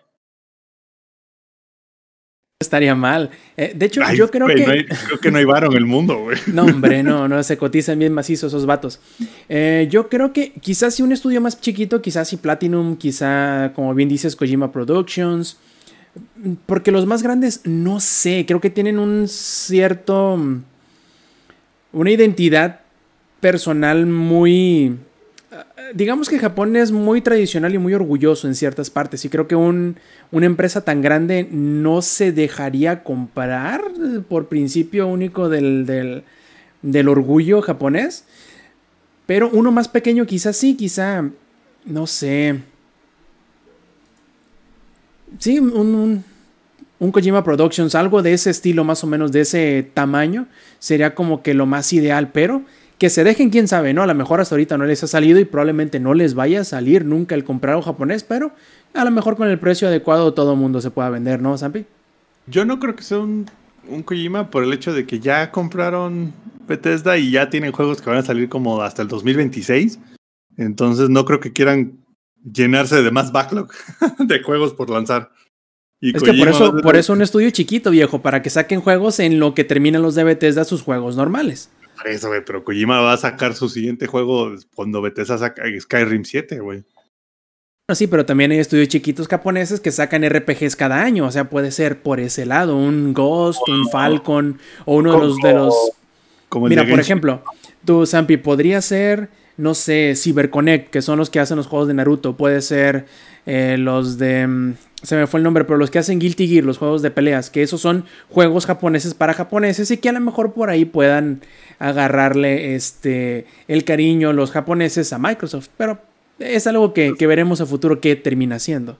No sé por qué siento que Microsoft como que quiere decir, ya compré sushi, ya soy japonés, compre, no sé, güey, o sea, no siento que quieren hacer alguna jalada así que no les va a salir, pero ni tantito, pero bueno, tienen varo para gastar y tienen varo para si la riegan, comprar otro más. Y tienen ganas de cagarla, Oye, ¿no? Oye, que fuera haciendo, Rob, que fuera haciendo From Software. Uy, sería una buena compra. De hecho, hace rato mencionó. Hace rato Phil Spencer, o sea, hoy en la tarde mencionó que ya había jugado bastante Elden Ring y que está muy chido. Así que, pues, puede, quién sabe. Es una No posibilidad. sabemos, no sabemos si tomarlo en serio o no, digo, por los que nos interesa más o menos la idea. Porque ya era como una broma, güey, como un meme. Entonces, como que estamos como Hawkeye en, en este Endgame, güey. Así de no me des esperanzas, no mames. O sea, no, no me digas eso porque me voy a volver a creer que sí va a salir Elden Ring, porque ya tiene muchísimo, muchísimo en desarrollo. Digo, no es que sea malo, pero tiene mucho y no ha habido muchas noticias del título. Entonces, eh, From Software no estaría mal, pero también dudo mucho que suceda por eso mismo que dices de la identidad de decir los Yankees nos conquistaron con billetes. No creo en Ándale. muchas de las opciones. Es como, va a ser otra vez, ¿cómo se llama la película de Keanu Reeves? Que se vuelve samurai el güey. Este, Ronin, 27 Ronin. creo que sí es esa, güey. Pero que ese es de Tom Cruise, ¿no? No, yo me refiero a una que literal, este Keanu Reeves viaja a Japón, el güey todo gringo, y resulta que No, se la, vuelve samurai. la de, según. la de Tom Cruise, que no es la del último samurai. Ah, no sé, o sea, sé que hay una de Tom Cruise de Samurai, pero no sé cuál es. Sí, no, creo que la, es la de Ronin, ¿no, Alex? Sí, que- o sea, Según yo es esa. siento que va a terminar siendo alguna jalada como esa, güey. Así te la pongo. O sea, Por como cierto- de, ay, sí, ya compramos el estudio japonés y vamos a hacer un juego japonés, pero el trasfondo es gringo. ¡Pum! Tómale. Acá otro nivel nos confirma, sí, 47 Ronin es el de Keanu, el último Samurai es el, to- es el de Tom Cruise y el estudio al cual yo quería acordarme el nombre y no pude es Arc System Works, los desarrolladores de Blast Blue y de Guilty Gear entre otros. Claro. Y plebes, empecemos entonces ahora sí con los, entre comillas, resúmenes de juegos. Y vamos a empezar con el Lex porque lo vemos muy triste, pero no sé si esa, esa tristeza se derive de la nueva temporada de League of Legends. Cuéntanos, Lex. Pues de hecho está divertida, güey. O sea, eh, ¿Es la cuál la nueva 11? temporada de League of Legends. Eh, eh, verga, no sé, güey. ya no, sé, la creo, verdad. que era, creo que era la 11 cuando yo empecé a jugarlo, güey. No, güey, era la 3. Empezamos a jugar en el 2013. Este, güey, ya llevamos mucho tiempo. Ya era la temporada 3. Güey, ya, por favor. No, no sé qué está pasando, güey. Pero bueno, el punto es, eh, la temporada, la pretemporada nueva de League of Legends inició el día de hoy. Eh, ayer habíamos visto las notas del parche, habíamos checado y como casi todas las pretemporadas el juego está por cambiar abruptamente y completamente a algo que no sabíamos de dónde chingado salió. Solo se les ocurrió a ellos y estos cambios implican un montón de objetos que se quitaron de la tienda anterior y un montón de objetos en la tienda nueva, eh, objetos míticos que ni siquiera sabemos si tienen algún límite porque hace rato que estuvimos jugando no tengo ni puta idea de qué pasó. Lex, estás como yo cuando, cuando empezamos a jugar League of Legends, que yo nada más me acuerdo que abría la tienda de League of Legends y era así como... ah, o sea, eh, Güey, así estamos todos. Hoy jugamos aproximadamente, a ver, eh, Strong Hype, si andas todavía ahí en el chat, este, que nos confirmes. ¿Cuántas partidas jugamos hoy? Jugamos como dos o tres, y en todas, en las tres partidas, si no es que jugamos más, alguien, güey, en el, en, en el, este, en, el la chat. partida se quedó así como, ¿alguien me puede decir qué compro? ¿Alguien me puede decir dónde comprar? ¿Qué le pasó a la tienda, güey? Así como el meme este de, de Matt Damon, que está como de, güey, ¿qué chingados está pasando? Así estábamos todos hace rato. Que, Güey, ¿qué chingados está O pasando? sea, pero fue un cambio no solo de items, sino que también la interfaz la cambiaron. Sí, la interfaz O sea, cambió literal fue así por de que, completo. madres. O sea, dijeron, ya, chingue su madre, vamos a cambiarles todo. Todo, güey, así. Total, ¿qué van a hacer, güey? ¿Eh? Lo ¿Irse a cambiaron. Heroes of the Storm? No creo. No. Eso no tiene sistema competitivo. güey. Eh, horrible, horrible. Este, pero los cambios son horribles siempre en un principio porque no sabes qué está pasando, pero pues tienes que seguir jugando. La parte chida eh, que nos quedamos pues probando que hasta eso ya hay guías. O sea, la, la pretemporada inició hoy y ya hay guías. O sea, ¿qué, qué tipo de personas se pone a hacer guías en la madrugada? Ahí tienen un test environment, ¿no? O sea, sí, hay un PBE, hay un PBE, pero por ejemplo, cuando usualmente pasan ese tipo de cosas en los PBEs, el PBE lo checas y no ves, o sea, el, eso pasó en el PBE hace tiempo y las guías empezaron a salir hasta anoche. O sea, no sé si tienen como un periodo de ahí de...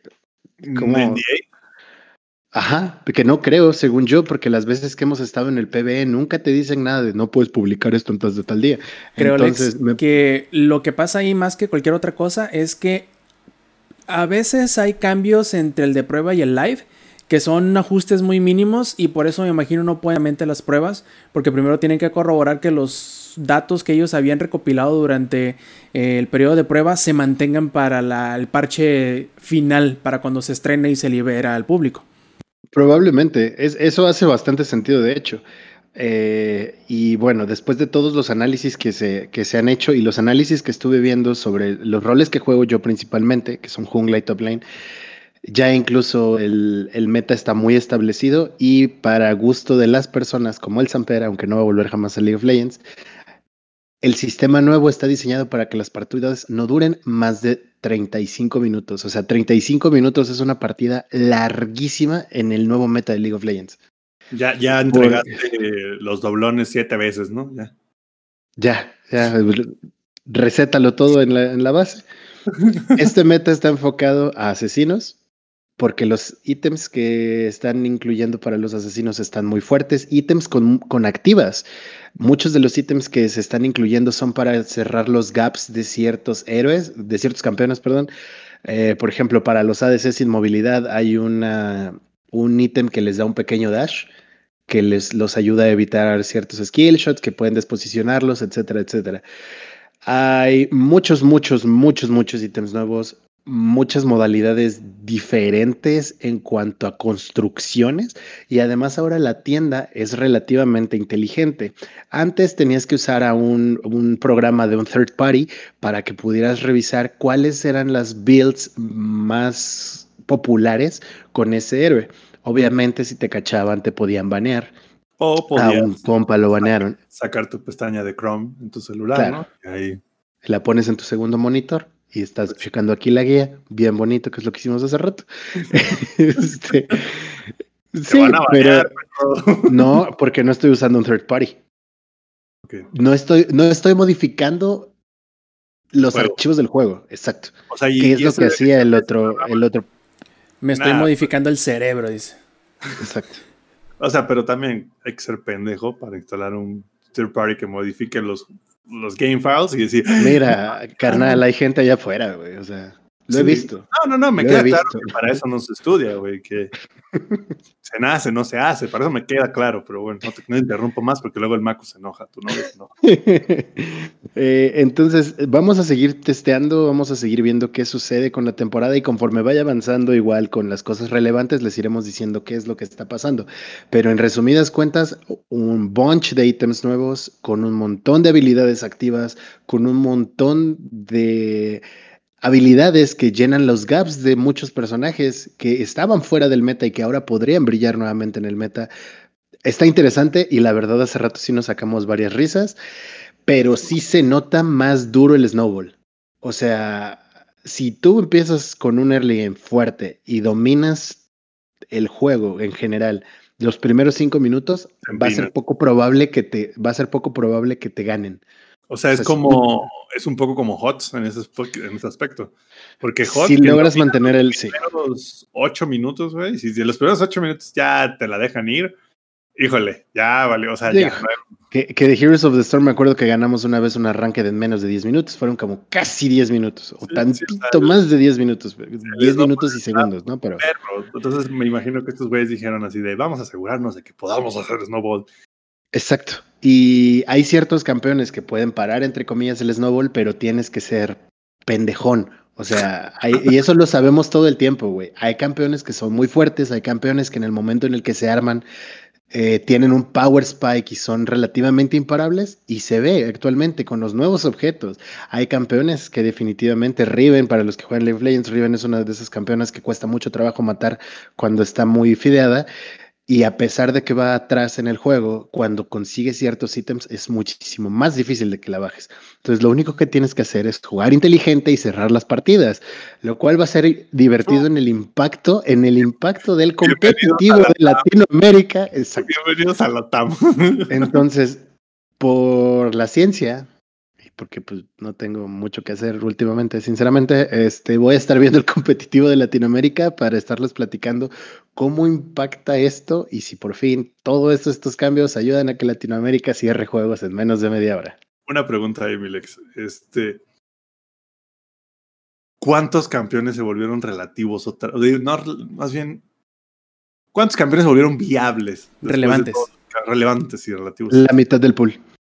Órale, o sea, así de duro. En diferentes líneas, claramente, en diferentes líneas. evidentemente, diferentes líneas en diferentes composiciones. Evidente, claro. Eso es, claro, no, eso es obvio, eso es obvio. Pero lo que voy es que, a ver, Heroes sí sufre un poco de que hay como 15 héroes que son los que arman el juego. Los combinas más o menos, pero son como 15 héroes que son los que dominan. En el meta actual de Heroes, porque antes no pasaba eso. No, antes no pasaba, pero pues últimamente como que algo hicieron ahí que sí quedó. Pero me sorprende que me digas que la mitad del pool se vuelva viable, sobre todo porque es un pool gigante, güey. Ya ni sé, no sé ni cuántos sean ya, la verdad. No sé, la verdad, son como 200 y tantos campeones, maybe. no estoy muy seguro, tal vez 200, no lo sé. Pero... 100 opciones posibles y que aparte... En diferentes líneas, desde el OP tier, que estábamos analizándolo y viendo videos hace rato sobre desglose de puras matemáticas ajustes, bla, bla, bla, bla, bla, bla. Cada, para empezar, hay un OP tier de dos campeones para cada línea, eso lo convierte en 10 campeones, y el S tier y el A tier de cada, de cada línea son aproximadamente como 10 campeones más, más o menos, tanteándole. Ya viste lo que dijo Maku, ni que fueran amigos. que fueran amigos. no, pero está. Es que no la colección de Maku, es lo que pasa el único campeón que me queda claro, güey, que puede jugar cualquier línea es Timo, ¿no? Ese, ese cabrón puede jugar lo que quiera, pero la verdad es que sí, está impresionante, güey, que un update basado en objetos, aparte, que no sea un update de campeones, arregle tanto esa parte. Porque yo creo que. Obviamente hubo un ajuste. Hubo ajuste numérico de muchos campeones para que se pudieran estar balanceados con los nuevos objetos. Porque claramente tienes que hacer un balance, si no algo se te va de las manos. Eh, pero probablemente, como lo hemos visto en muchas pretemporadas anteriormente de League of Legends, va a haber ajustes en el futuro. Obviamente, esto es un beta test, entre comillas. La pretemporada siempre ha sido así. Eh, confirmo porque lo estuve jugando hoy todo el día para los que juegan jungla, Hekarim está muy fuerte en la jungla, muy, muy fuerte con las runas correctas y tiene un power spike demasiado, demasiado duro, incluso sin una Trinity Force. ¿Sabes qué me encantaría ver alguna, vez, Lex? ¿Qué güey? Porque evidentemente lo tienen, yo sé que lo tienen. Debe de haber un modelo matemático detrás de todos los campeones, o sea, algo que Riot utiliza porque cuando tienes un pool de campeones tan grandes, güey, no hay manera de que te vayas uno por uno moviéndole y viendo combinaciones de items. Por supuesto, o sea, deben tener ahí un Excel del tamaño de. o sea, espero, que no sea un Excel, güey. ¿no? no, creo que sea un Excel, güey. No creo que sea un Excel, güey. Por favor, que no sea un Excel. Ha de ser un tablón, Power BI, ha de tener un SAP, maybe. Pero estaría perrísimo. Seguramente. Seguramente, güey. Pero estaría perrísimo que alguna vez lo vieran, güey, porque League of Legends es un juego que, piénsalo tantito, ya son 200 héroes. ¿Cuántos items son? Anda a ver como unos 200 items también, más todavía. Eh, justamente hace rato en un video decía cuántos eran, pero son un chingo. O sea, y ahora están separados los, los, los objetos en iniciales, en épicos, en legendarios, en míticos. Madre santa. Y no encuentras dónde están las cosas. Digo, es normal que no encontremos las cosas actualmente porque estábamos muy acostumbrados a una tienda y en dónde está organizado todo, pero la nueva organización para... Uh, si alguien nunca ha jugado League of Legends y llega a jugar League of Legends el día de hoy y ven en la tienda, la tienda que, es, que hay actualmente es súper intuitiva.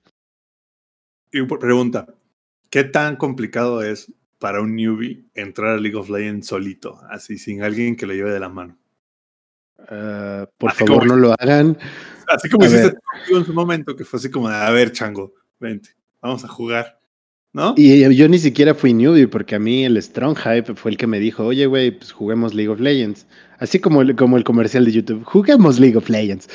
Por Entonces... eso, imagínate a alguien que neta no tenga una persona que le diga, güey, te llevo no de No lo eh, hagas, güey. Es como wow, o sea, ya es como wow, ya no lo hagas, güey. Si no tienes, de hecho, el Inge ya lo mencionó en un podcast, güey. Si no tienes como que tu gurú, tu máster de wow que te lleve de la mano, es como Monster Hunter, güey, también. Sí, o sea, son, son, son juegos que para que realmente puedas disfrutarlos o puedas entender todas las capas diferentes que tienen de complejidad que te hacen odiarlo y amarlo a la vez, sí es necesario que tengas a alguien que te guíe en eso, ¿no? O sea, ya League of Legends entró a esa categoría, pues, o sea, entró a esta categoría. Sí, no, y lleva Siempre varias temporadas ¿eh? en esta categoría. Lleva varias temporadas en esta categoría. Eh, supongo que primeras, las primeras dos temporadas, ¿no? Porque he escuchado historias muy bonitas de que se llevaba a Shamid y que no existían roles y que tú llegabas y agarrabas tu campeón y todo el mundo agarraba para donde quería agarrar, incluso en las rankeds. Entonces, alguna vez fue un juego que pudiste entrar así. Actualmente no.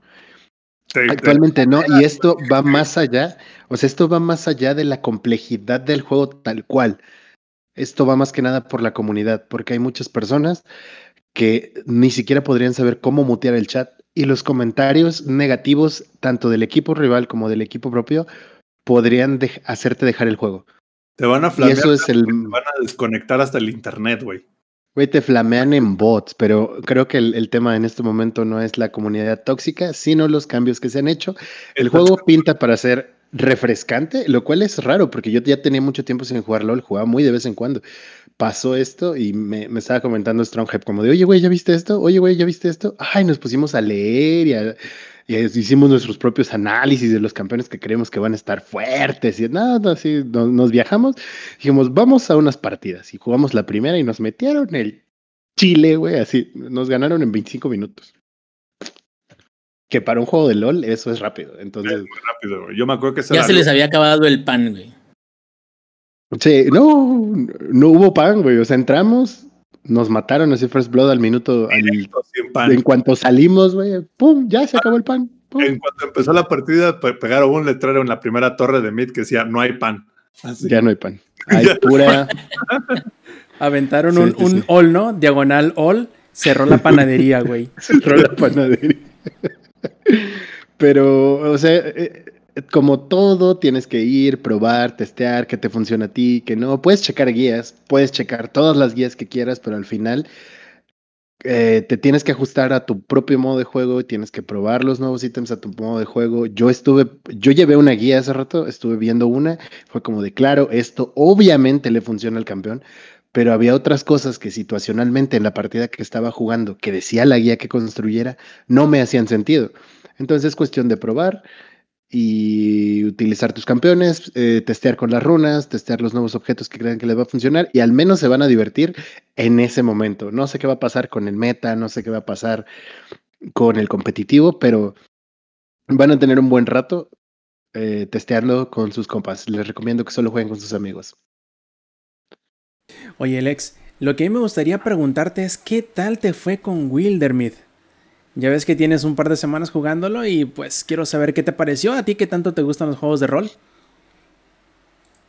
Fíjate que fue muy interesante. Eh, es un jueguito que no sé si todavía sigue en, en, Early Access, pero cuando nosotros tuvimos la oportunidad de probarlo, todavía estaba en Early Access. Está chido el arte del juego está cagado, está, está simplón hasta cierto punto, pero no es desagradable. Es un juego de administración de recursos que al mismo tiempo se siente como un RPG, eh, pero más enfocado a como si fueras como si fuera un juego de mesa. Y ya lo dijo Rob, que yo que juego este, juegos de rol, sí lo sentí como un D&D más o menos. O sea, sí se siente como Dungeons and Dragons hasta cierto punto tú tienes la oportunidad de hacer un equipo, una party. Eliges inicialmente entre un guerrero, una maga o un ranger. Eh, y vas subiendo de nivel conforme vas cumpliendo misiones, aparece un mapa más grande en el que tú tienes que irte moviendo entre estas diferentes zonas, descubrir las zonas, en estos este, nuevos lugares a los que llegas, tienes que derrotar a los enemigos que aparecen. La historia eh, sí te propone, sí es inmersiva. La música siento que rompe un poquito la inmersión porque es muy repetitiva y siento que no aporta mucho realmente al juego. Se siente nada más como música de elevador, así como ruido blanco dentro del juego. Pero de todos modos, eh, está bastante entretenido. Ahí lo están viendo para los que estén en la versión en vivo, eh, en cámara muy rápida, porque el juego tiende a ser lento de un inicio, porque tienes muchas cosas que leer, tienes muchas mecánicas que ir aprendiendo y a pesar de que las mecánicas son sencillas, te saca un poquito de pedo los primeros movimientos, pero una vez que le agarras el ritmo, todo se acelera y es lo que pasa cuando tú juegas Dungeons and Dragons. Tú estás creando un personaje nuevo y si nunca has jugado esa clase o si nunca has jugado Dungeons and Dragons, tienes que leer qué hace tu personaje, leer qué hacen las habilidades de tu personaje, cómo vas a combatir, etcétera, etcétera, etcétera. Y esto pasa los primeros 20 minutos del juego. Una vez este, que pasa esto, puedes seguir avanzando y si tú te hacen un TPK, que es un Total Party Kill, mmm, puedes regresar a un punto de salvado anterior para tratar de mover tu estrategia de una manera diferente. Y desde el simple hecho de que tu primer movimiento sea con un héroe, por ejemplo, con el, con el caballero, en lugar de con el ranger, eh, el outcome de la, de la pelea cambia drásticamente. Y eso está muy, muy, muy, muy chingón. Eh, estuve jugando aproximadamente unas cuatro horas. Dime eso del TPK sonó como movimiento de lucha libre, güey. Como que John Cena llegó, güey. y así de. y ya, vámonos. Chinga su madre. pero en general el juego está bastante divertido. Yo insisto, si les gusta Dungeons and Dragons, Pathfinder o juegos de este tipo, juegos de rol, de fantasía, van a encontrar bastante entretenido Wildermyth. Incluso les puede dar ahí algunas ideas para los que son Dungeon Masters de cómo hacer algunos escenarios, cómo mover algunos mobs, etcétera, etcétera. La magia aquí funciona de una manera bastante entretenida porque no es nada más uh, casteo Fireball y se lo lanzo, ¿no? Tal vez en un futuro más avanzado el juego pueda hacerlo, pero de entrada es voy a encantar un objeto y ese objeto me va a dar diferentes posibilidades de acción. Si es algo de madera, va a sacar astillas. Si es un candelabro, vas a poder utilizar el fuego. Eh, está entretenido, está entretenido. Tiene un sistema de combate sencillo y sí te pone a pensar desde el posicionamiento de tus, de tus fichas hasta el orden de, acción de tus fichas. Está muy, muy chingón. Si tienen la oportunidad de probarlo, está en Steam. Insisto, no sé si todavía está en Early Access, ya está la parte completa, pero a mí me ha hecho pasarme, no me di cuenta, por eso les estoy, les estoy compartiendo esto en cámara rápida, porque no quería cortar como ni siquiera un momento, no encontraba un momento en el video en cuál hacer el corte de cuatro horas que me aventé jugando y de repente fue como de, pues igual le voy a jugar un par de horas. Y cuando vi la, el, el reloj era como de, oh por Dios, tenemos que grabar. Eso fue la semana pasada. Se me fue el tiempo de volada. Este, está chido, está chido. Apúntenme otro al backlog list porque es de los que sí quiero terminar de jugar y a ver cuántas horas de, de juego le puedo, le voy a invertir a esto. Porque está muy, muy Terminar entre comillas, ¿no? Porque creo que tiene diferentes modos que se van desbloqueando, diferentes como que settings en los cuales te va a acomodando para que tú generes o vayas decidiendo cómo es tu propia historia. Incluso creo que hay un modo que es como modo eterno, algo así, ¿no? Como que hasta que te maten, porque va a estar bien difícil. Como Nier Automata, casi casi. pero, es un poquito diferente, pero. Eh, eh, eh, este, o sea, el Wildermyth lo que tiene es que, bueno, Nier Automata también, ¿no? Obviamente, pero aquí sí te van contando una historia o sea, la relación entre los personajes de tu equipo va a influir, te dejan tomar la decisión si quieres tomar la, la decisión de la amistad o de la enemistad o de ligue y cosas de ese tipo, que aunque son sencillos, van a afectar este, el cómo se desenvuelven tus personajes, etcétera, etcétera. Está chido, la neta está chido. Este, y esto de entrada, el cómo luce el mapa, me recuerda a, a cómo se ven estos, este, los, pues como RTS, ¿no? Así como la otra vez eh, Maku me, me, dijo que estaba jugando uno cuyo nombre no recuerdo ahorita, pero más que nada enfocado en, en el cómo vas a hacer las cosas y cuánto ejército vas a desplegar, etcétera, etcétera. Aquí igual tu pari puede ir aumentando, vas reclutando a más miembros en tu equipo, puedes irlos separando, que unos cuiden una ciudad y otros otra, y otros vayan a explorar y otros construyan, etcétera. Está, está muy chido. De repente se les va a ir el tiempo. Si disfrutan este tipo de juegos, se los recomiendo muchísimo. Muchísimo. Perfecto. Oye, multiplayer Dice Maku. No lo he checado. Eso sí no lo he checado, no sé si tenga multiplayer, estaría muy vergas que sí, para los que lo vayan a, jugar, ahí me echan un mensajito y jugamos juntos. Mm, perfectísimo. Y otro que también es RPG, pero RPG como que medio involuntario, o que nadie lo esperaba, es un comentario que muy recurrentemente escuchado, es Yakuza Like a Dragon. Muchos se, como por ejemplo Maku, se muestran sorprendidos de que no sea un brawler como lo fueron todos los demás Yakuza en el pasado.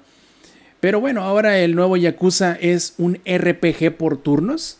Bien, por ahí dicen que es Yakuza Like a Dragon Quest. Eh, pero el ingenierillo es el que ha estado ahí jugándole a ratillos a, ser el sucesor del dragón de Dojima.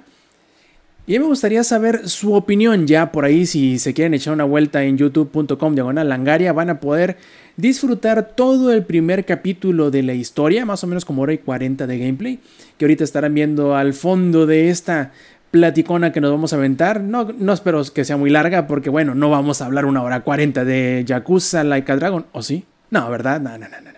Cuéntanos, Inge. Pues mira, para empezar, en el año de 1980 Kazuma Kiryu sale, bueno, digo, dejemos de lado los otros, las otras entregas, porque si hablamos de cada una de las entregas de Yakuza no, no vamos a terminar el podcast, vamos a hablar por horas y por horas, ¿no? Este, pero en este caso en particular, en Like a Dragon, es la última entrega que acaba de salir hace poquito.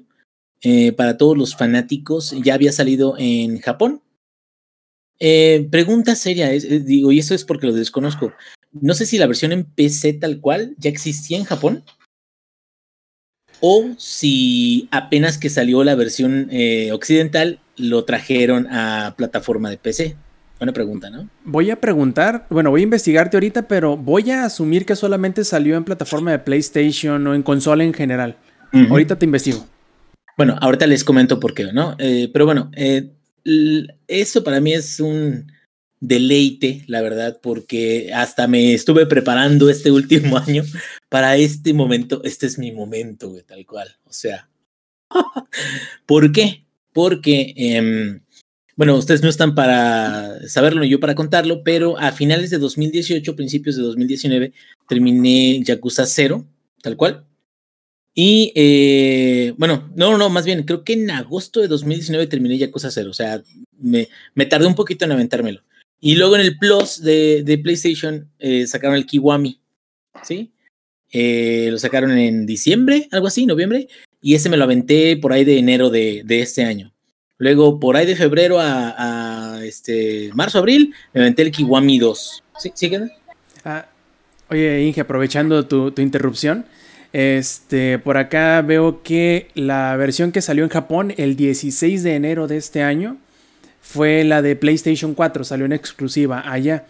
Las demás versiones este, de Xbox One y Serie X y S y la versión internacional, todas esas en cualquier idioma salieron hasta ahorita en el 10 de noviembre.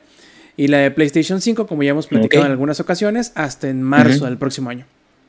Excelente, muchísimas gracias por esa información. Y es más, qué bueno que me dices eso, porque eh, ahorita con un comentario sobre el desempeño del, motor gráfico es, es este, entendible, pues, de que sucedan algunas cosillas, ¿no? unos detallitos por ahí, ¿no? Entonces, incluso ahorita, por ejemplo, los que estén ahorita en la versión en vivo o los que estén, los que vayan a ver en video, estamos viendo en pantalla eh, lo que es el, eh, una cinemática de inicio que te da eh, como la historia, el, background de, de, uno de los personajes más importantes de esta nueva entrega. Bueno, y como les iba contando, yo me, yo me había estado preparando que, que terminé el Kiwami 2, terminé eh, el 3, ese sí no lo he jugado porque siento que sí, de plano se ve muy, muy, muy Metal Gear Solid, se ve, se ve este, muy viejito. De hecho, el, 4 remasterizado y todo, pero el 4 se ve como acartonado todavía. El 5 ya se ve casi como si fuera el Yakuza 0 o el Kiwami. Y el, eh, bueno, ya que llegamos con el 6, que lo acabo de terminar hace, hace unas semanas, está muy, muy diferente.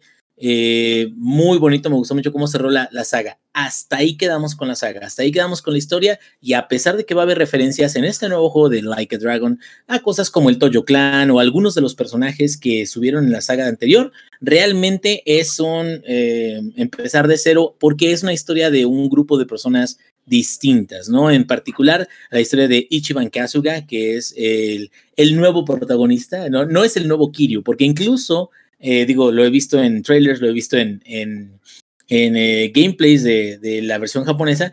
Kiryu es mencionado y es como idolatrado, como siempre ha sido, ¿verdad? Así de que es una leyenda en, en, en la franquicia en sí. Y digo, ya no, no es como que Kiryu participe, o sea, no sucede eso.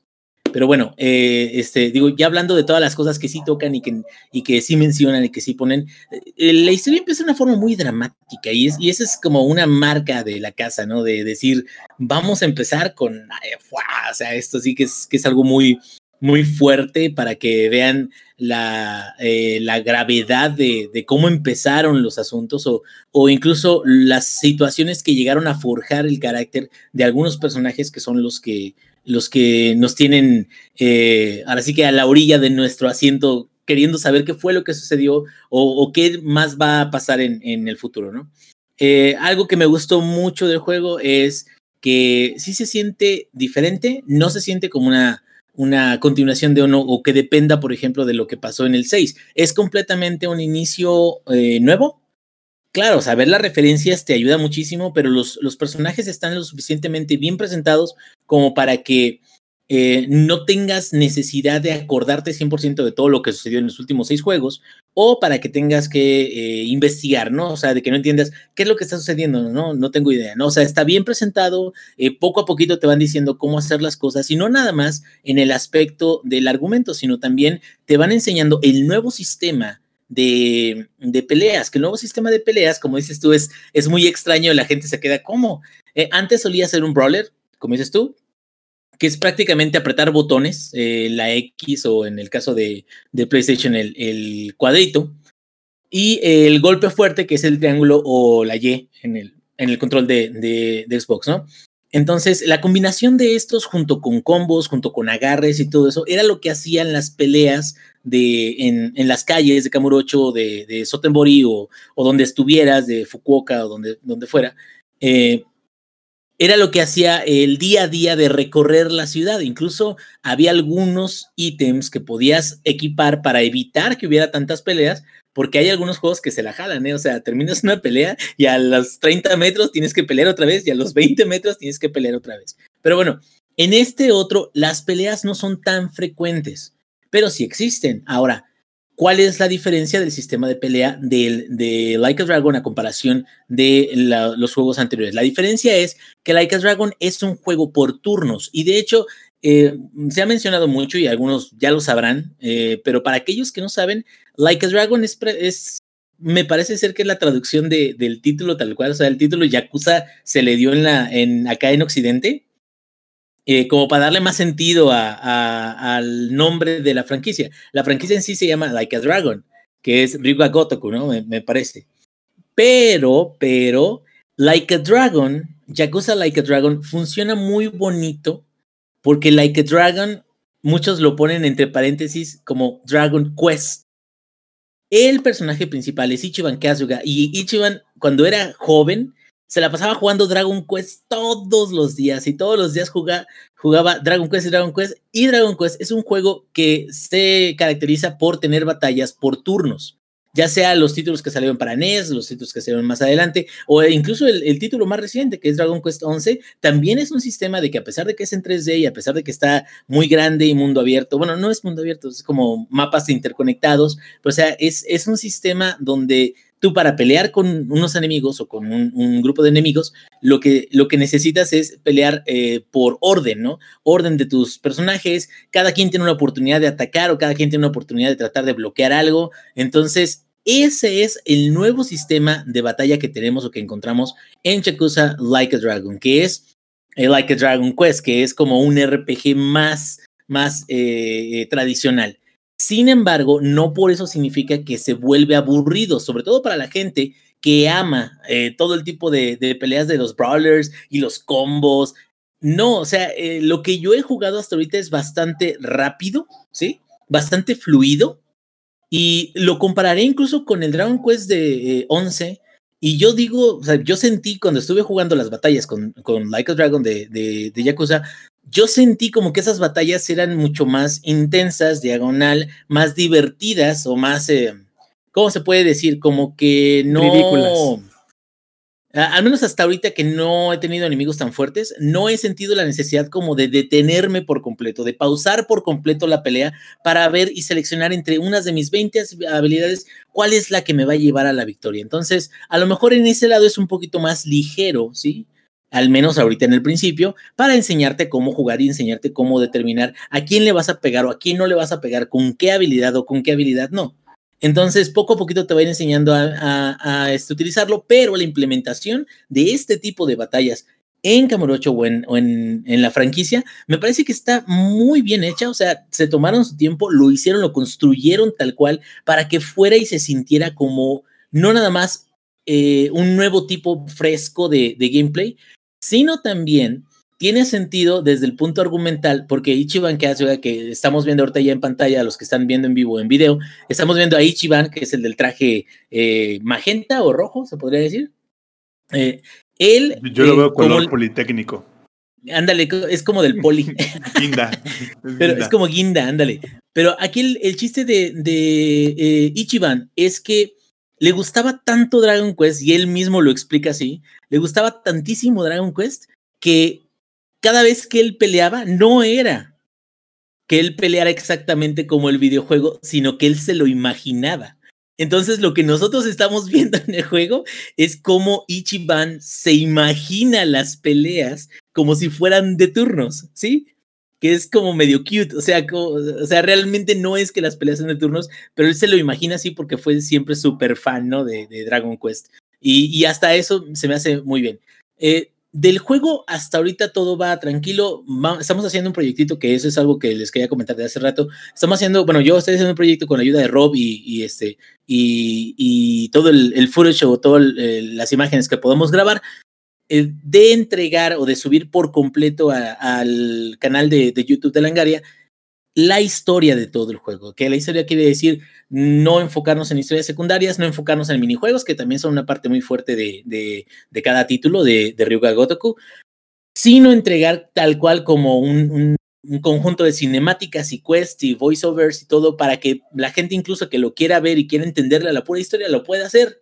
Entonces, eso va a estar en proceso en las siguientes semanas porque no creo que me lo vaya a aventar en dos días, ¿verdad? Sobre todo porque es un juego que sí requiere de una cantidad bastante... Eh, eh, bueno, pueden ser más o menos como cuánto, como unas 20 horas, Rob. Bueno, eh, la historia principal podría llegar a ser que 16. Ah, como entre 20, y 30, yo creo. Más o menos. Entonces, la idea es poner un video por capítulo. Esperemos de que sí se, sí se vaya logrando y vaya a ir subiendo los, el contenido. Pero aquí lo, lo, padre de esta situación es de que sí es em, interesante. Ya hubo mucha gente que me dijo, no, sí, o sea, me interesaría pues verlo y vamos a ver qué tal pega. Eh, y, creo que es una buena oportunidad para aquellos que no están en la franquicia que no, no tienen idea de todo lo que sucedió con Kiryu desde el 0, luego el 1, luego el 2, luego el 3. O sea, pueden entrar aquí, pueden ver una nueva historia, pueden entrar a la saga y les va a gustar. Claro, el sistema de combate es diferente, pero eso no quiere decir de que vaya a ser un problema, porque está muy bien explicado. Los que están viendo ahorita el, el video o, están en vivo pueden ver eh, ese tipo de, ataques en, en turnos o por turnos y están muy bien implementados, se, sienten muy eh, rapiditos y este, yo la verdad me, he divertido bastante con, con, las batallas que he tenido. Ahora, aquí va uno de los detalles y era por, por lo cual le había preguntado a Rob en un inicio en qué fecha había salido la versión para PC o para otros, eh, otras consolas, eh, porque el juego, a pesar de que lo tengo instalado en mi este, disco de SSD, a pesar de que en teoría es una versión actualizada del Dragon Engine, que es el mismo que se utilizó tanto para el eh, Yakuza 6 y el Kiwami 2, digo, es una versión actualizada, ¿verdad? O sea, tiene cambios, pero ah, debería de ser más o menos lo mismo. A pesar de todo eso, eh, he tenido problemas con cargas de assets, ¿sí? Y son, son problemas donde las cargas de assets no es que sean lentas siempre, sino de repente como que hay un cuello de botella en el procesamiento y aun cuando vayas más o menos lento, de repente no cargan, ¿sí? De hecho, se vio en el video que de repente diste vuelta en una esquina donde había una puerta roja y como que se quedó así como de... Uh, pensando. Sí, no, pero no, eso es, eso es ligero. Lo que te estoy hablando es que edificios enteros, una cuadra entera no aparece, güey. O sea, vas corriendo y sobre todo aquí hay una diferencia. Antes había un sistema de estamina con eh, Kiryu, donde tú corrías y no podías correr para siempre. Y aún así, cuando ibas ah, mejorando esa habilidad de correr para que pudieras correr prácticamente para siempre, cuando corrías a través de Kamurocho, en, tanto en Kiwami 2 como en, en, Yakuza 6, no sucedía esta, e, este problema de que se desaparecía por completo eh, este, edificios, eh, este, incluso los actores, que son los, los otros monitos que están ahí en el, en el vecindario, en, en la calle, no aparecen hasta mucho después. En algunas ocasiones, no estoy hablando de, todas, las cinemáticas corren súper bien, están bien cargadas, todo eso. Las texturas por lo general son buenas, eh, como pueden ver, o sea, sí están actualizadas, se ven de alta definición. Nada más en ese, en ese procesamiento o esa ejecución particular de estar tratando de cambiarte de un lado a otro del mapa y que a lo mejor el juego no esté preparado o el engine esté haciendo algo eh, raro, eh, se me hace muy, muy, muy extraño de que haya este problema. Yo espero, tal cual, como le dije a Rob, de que si acaba de salir esta versión, que le metan mano y que puedan parcharlo más adelante, ¿no? Porque si acaba de salir significa de que es la primera vez que se van a enfrentar con un montón de situaciones que no habían enfrentado antes y que van a tomar toda esa retroalimentación y podrían mejorarlo, podrían parcharlo para que ya no haya problema con, con estas cargas, ¿no, Rob? Oye, Inge, ahora ya entendemos a, CD Projekt Red, ¿no? Por qué retrasó a Cyberpunk. Ese también tiene como 30 versiones diferentes, entonces... ¿No será es que, un poco el tema de justo las nuevas texturas?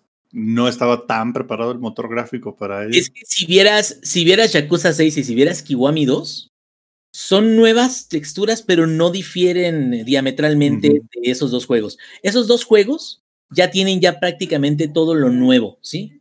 Entonces, eh, hablando acerca de, del performance, yo sí creo, tal cual, que tienen que meterle mano. O sea, que hay, que hay algo muy, una falla, que a lo mejor no es grave porque no te cachó el juego, pero sí hay una falla considerable que no te está permitiendo disfrutar de, lo que quieres hacer. Alguien le puso un 2 en lugar de un 1 en el Excel se me hace que en el Excel ahí le llenaron mal, le pusieron el, la celda de texto en lugar de número, no sé, algo pasó. Y ya, y, ya valió, bailó Berta. Pero aquí el punto más importante es esto. Eh, algo que me sorprendió, y no sé si dependa de, de si la, la misión tenga que avanzar o la historia tenga que avanzar, pero me sorprendió de que al menos en Camurocho, sé que hay un mapa distinto que es mucho más grande que Camurocho, pero al menos en Camurocho no hay muchas eh, eh, zonas de entretenimiento. Están las, los dos arcades de Sega, que por supuesto ya los visité y ya me di las tres, pero también son los mismos juegos que ha habido anteriormente, que es el de las motos, que es el de, eh, este, ¿cómo se llama? uno uno que, que, está volando una monilla y que está disparando también. No me acuerdo cómo se llama, Run Out, no me acuerdo. bueno, hay, hay algunos que ya hemos visto. No hay, sí, no hay ninguno nuevo, pues, para a, eso voy. Entonces, como, como no hay ninguno nuevo en realidad, eh, ahora sí que pues te quedas qué bonito de que ahí están todavía y que pues los puedo jugar, pero ¿qué más hay, no? Porque siempre esos nuevos minijuegos son lo que te motiva a relajarte, es, es como una forma de balancear tu pacing es, ya estuve en una cinemática súper dramática y todo eso, ya me cansé de que sea tanto drama. ¿Sabes qué? Vamos a, vámonos a un cabaret, güey. Uh, y vamos a tomar o vamos a hacer. Entonces, ese tipo de, de, de cambios de pacing a tu decisión, siento que son lo que le dan también mucha ligereza al juego, porque se toma en serio cuando se tiene que tomar en serio y no se toma en serio o se vuelve ridículo tanto como tú lo necesites en otro tipo de actividades. Es como The Witcher 3 que de repente tenía unos side missions por ahí bien pedorros, güey, así de... Y, pero, pero, eso era lo chido, güey, porque te quedabas... Hay una eh, expansión que se llama Hearts of Stone eh, de The Witcher y en esa, eh, para poder avanzar en un misterio, eh, a Geralt lo tiene que poseer el fantasma del hermano difunto de Ulrich. Entonces, cuando lo posee el fantasma, el fantasma quiere bailar y quiere bailar con Shani. Entonces, literal, estás viendo a, Geralt of Rivia, el güey que está bien amargado siempre y todo eso, echándose unas cumbias acá bien mamón. Ese, hasta ese video lo encuentras ahí en internet. Al Doctor House ahí bailando. Sí, sí, sí, sí. pero aquí el punto es ese, o sea, como dices, eh, ir al extremo opuesto, que es hacer puras cosas serias, llega a cansar aun cuando el producto sea muy bueno. Y eso lo confirmamos tanto Rob como yo en eh, Ghost of Tsushima. Porque Ghost of Tsushima es hermoso, es muy bonito, tiene quests muy chingones, pero es extremadamente serio. Es serio al grado de que te quedas, bueno, que este hombre no se reye en toda su pinche vida. o, o no sé, o sea, como que la forma de disfrutar todo un universo, toda una franquicia, no nada más está en, en ser heroico, ¿no? Y que creo que también esa es una diferencia muy grande que tiene Ichiban, por ejemplo, de Kiryu. Que Kiryu era el paladín y era un paladín que no tenía ningún tipo de, de, estudios y es más como que no se enteraba de muchas cosas, pero siempre resolvía todo con los puños, con su buena voluntad y con, su, con sus buenas ganas de que todos fueran buenos. Y, ahí quedaba. Ichiban es un personaje mucho más complejo, tiene más errores, es muy impulsivo, pero impulsivo a lo güey. Y eso seguramente lo va a meter en muchos problemas. Voy a seguir eh, jugando y seguir viendo, pero hasta ahorita creo que vamos bien. Ojalá arreglen el problema de las cargas de las texturas, de las cargas de los edificios y todo eso. Pero bueno, eh, hasta ahorita no me ha defraudado y cuando llegue la nueva zona, cuando llegue el nuevo mapa, cuando lleguen los nuevos minijuegos, seguramente voy a estar ahí clavado como 20 mil horas más. Pero bueno, eh, fuera de eso, eh, yo se los recomiendo para los que sean fans de la franquicia. Es la misma calidad y hasta ahorita pues ya me estoy interesando de qué es lo que va a pasar porque prácticamente abandonaron como perro de la calle a Ichiban en el capítulo 2, que es lo que vamos a ver en el próximo video que subamos en Langaria. Yo le tengo muchas ganas, así que en cuanto tenga chance de, ponerle las manos encima a Like a Dragon, pues yo también estaré compartiendo mis, mis sentimientos al respecto. Como sentimientos nos va a contar el, el Zampi, pero de Dirt 5, que muy curiosamente, Zampi, yo te había estado preguntando y y poniendo de este, no digamos que excusas, sino que no alcanza o no alcanzaba o no alcanzo yo a comprender cómo es que en ciertas situaciones, en ciertos em, videos que he visto, los desarrolladores de Dirt 5 se sienten o se muestran tan orgullosos del juego que lo que tú me estabas diciendo como que va justamente en sentido contrario de lo que ellos decían. Y no entiendo. ¿Cómo es que un juego que lo quieren utilizar como un paragón o de un algo para mostrar lo que es la nueva generación, parece ser que no lo es tanto? Oye, Sams, te equivocaste, Sams, Sams, te equivocaste, pusiste, pusiste footage de un juego de PlayStation 3, güey. Ahí está la evidencia, güey. Ahí está la evidencia para los que están en vivo. Coméntenme en el chat. Ahí están viendo Dirt 5 en ultra corriendo eh, a 1440p. O sea, ultra 1440p. Evidentemente, dependiendo de sus displays, lo verán a 1080 o 720. Los que están, no sé, en un celular viejito. No sé. No, no me interesa. Ahí está. Yo creo, Rob, lo que está pasando, y volviendo a tu punto, porque lo que está pasando aquí es los desarrolladores estaban así de, güey, es que Dirt 5, güey, nos quedó mamoncísimo, güey, nos quedó increíble, güey, se ve poquísima madre, güey, no, qué bárbaro. Yo creo, yo creo que ellos estaban diciendo, claro, cuando comparamos la versión de Xbox One Series X o de Play 5 con la versión de Play 4. Pero cuando lo llevas a la PC, como de, güey, se ve peor que Deer 4. No sé qué hiciste, güey. No sé en qué momento del camino la cagaste ¿En qué momento del camino te descarrilaste de esta manera? Porque e incluso les, eh, en, el grupo de, WhatsApp que tenemos hemos estado hablando de eso porque pronto se viene el review de Deer 5 y estábamos intercambiando opiniones al respecto porque obviamente uno quiere hacer un review lo, lo más este, uh, imparcial, ¿no? Que se pueda. Entonces, como que Rob no terminaba de creerme así de, no, güey, es que no, hay algo que, que no estás haciendo bien, hay algo, tienes algún setting que está mal, porque le estábamos tratando, bueno, estábamos no, y tomando en cuenta, Sampi, que habíamos empezado con la discusión con la versión pre-release del juego, entonces dije, a lo mejor algún parche, algo le hacía falta. Uh -huh. Sí, claro, porque justo este juego lo empezamos a jugar antes de que, como bien mencionó el Rob, antes de que saliera, empezamos con una versión de prensa, una versión pre-release. Tuvo su parche del día 1, arreglaron absolutamente una chingada. Tuvo su parche del día 2, arreglaron absolutamente una chingada. Lo que sí agregaron en el parche del día 2 fue el Vertical Sync, que por alguna perra razón no lo tenía para empezar, lo cual ya desde ahí empieza a hacer preguntas así de, ¿por qué chingados te falta el Vertical Sync? Entonces es un juego que estamos siendo muy imparciales, tratamos de creerle todo lo que nos dijeron los desarrolladores, pero es un juego que se ve bien por partes y situaciones. Ahorita, como ven, esta parte del footage se ve relativamente bien, ¿no? El efecto de la nieve se ve bien, pero no tan bien. Como que tiene partes, o sea, el efecto de la nieve en el parabrisas se ve bien, la pista se ve más o menos, el fondo se ve más o menos bien. No sé por qué razón. Lo platicamos, por alguna razón decidieron que el juego no puede tener retrovisores. Imagínense esto, o sea, estamos hablando de un juego de nueva generación, un juego pleno 2020 y no tienes retrovisores. De hecho, ahí se ve en el footage. Tu, donde debería estar tu retrovisor, tu espejo, no se ve absolutamente una chingada. Entonces, y se me hace muy curioso porque el Dirt 4 sí tenía retrovisores el juego y sí tenía ciertos efectos de partículas que eliminaron en Dirt 5. Entonces. Sí se ve el retrovisor, güey, se ve gris, se ve así como. no, no se ve una chingada. Entonces, un yo, cacho, yo creo que lo que pasó, Rob, es que ellos dijeron así de, güey, se ve increíble cuando comparamos la versión ya sabes, Play 4 contra Play 5. Evidentemente, cuando comparas Play 4 contra Play 5, sí se ve muy bien. Pero la versión de PC no se ve bien y corre absolutamente terrible. Yo, mi, mi computadora tiene un i7 de novena generación, este, con overclock incluso a 4.8, 4.9 GHz para ponernos técnicos.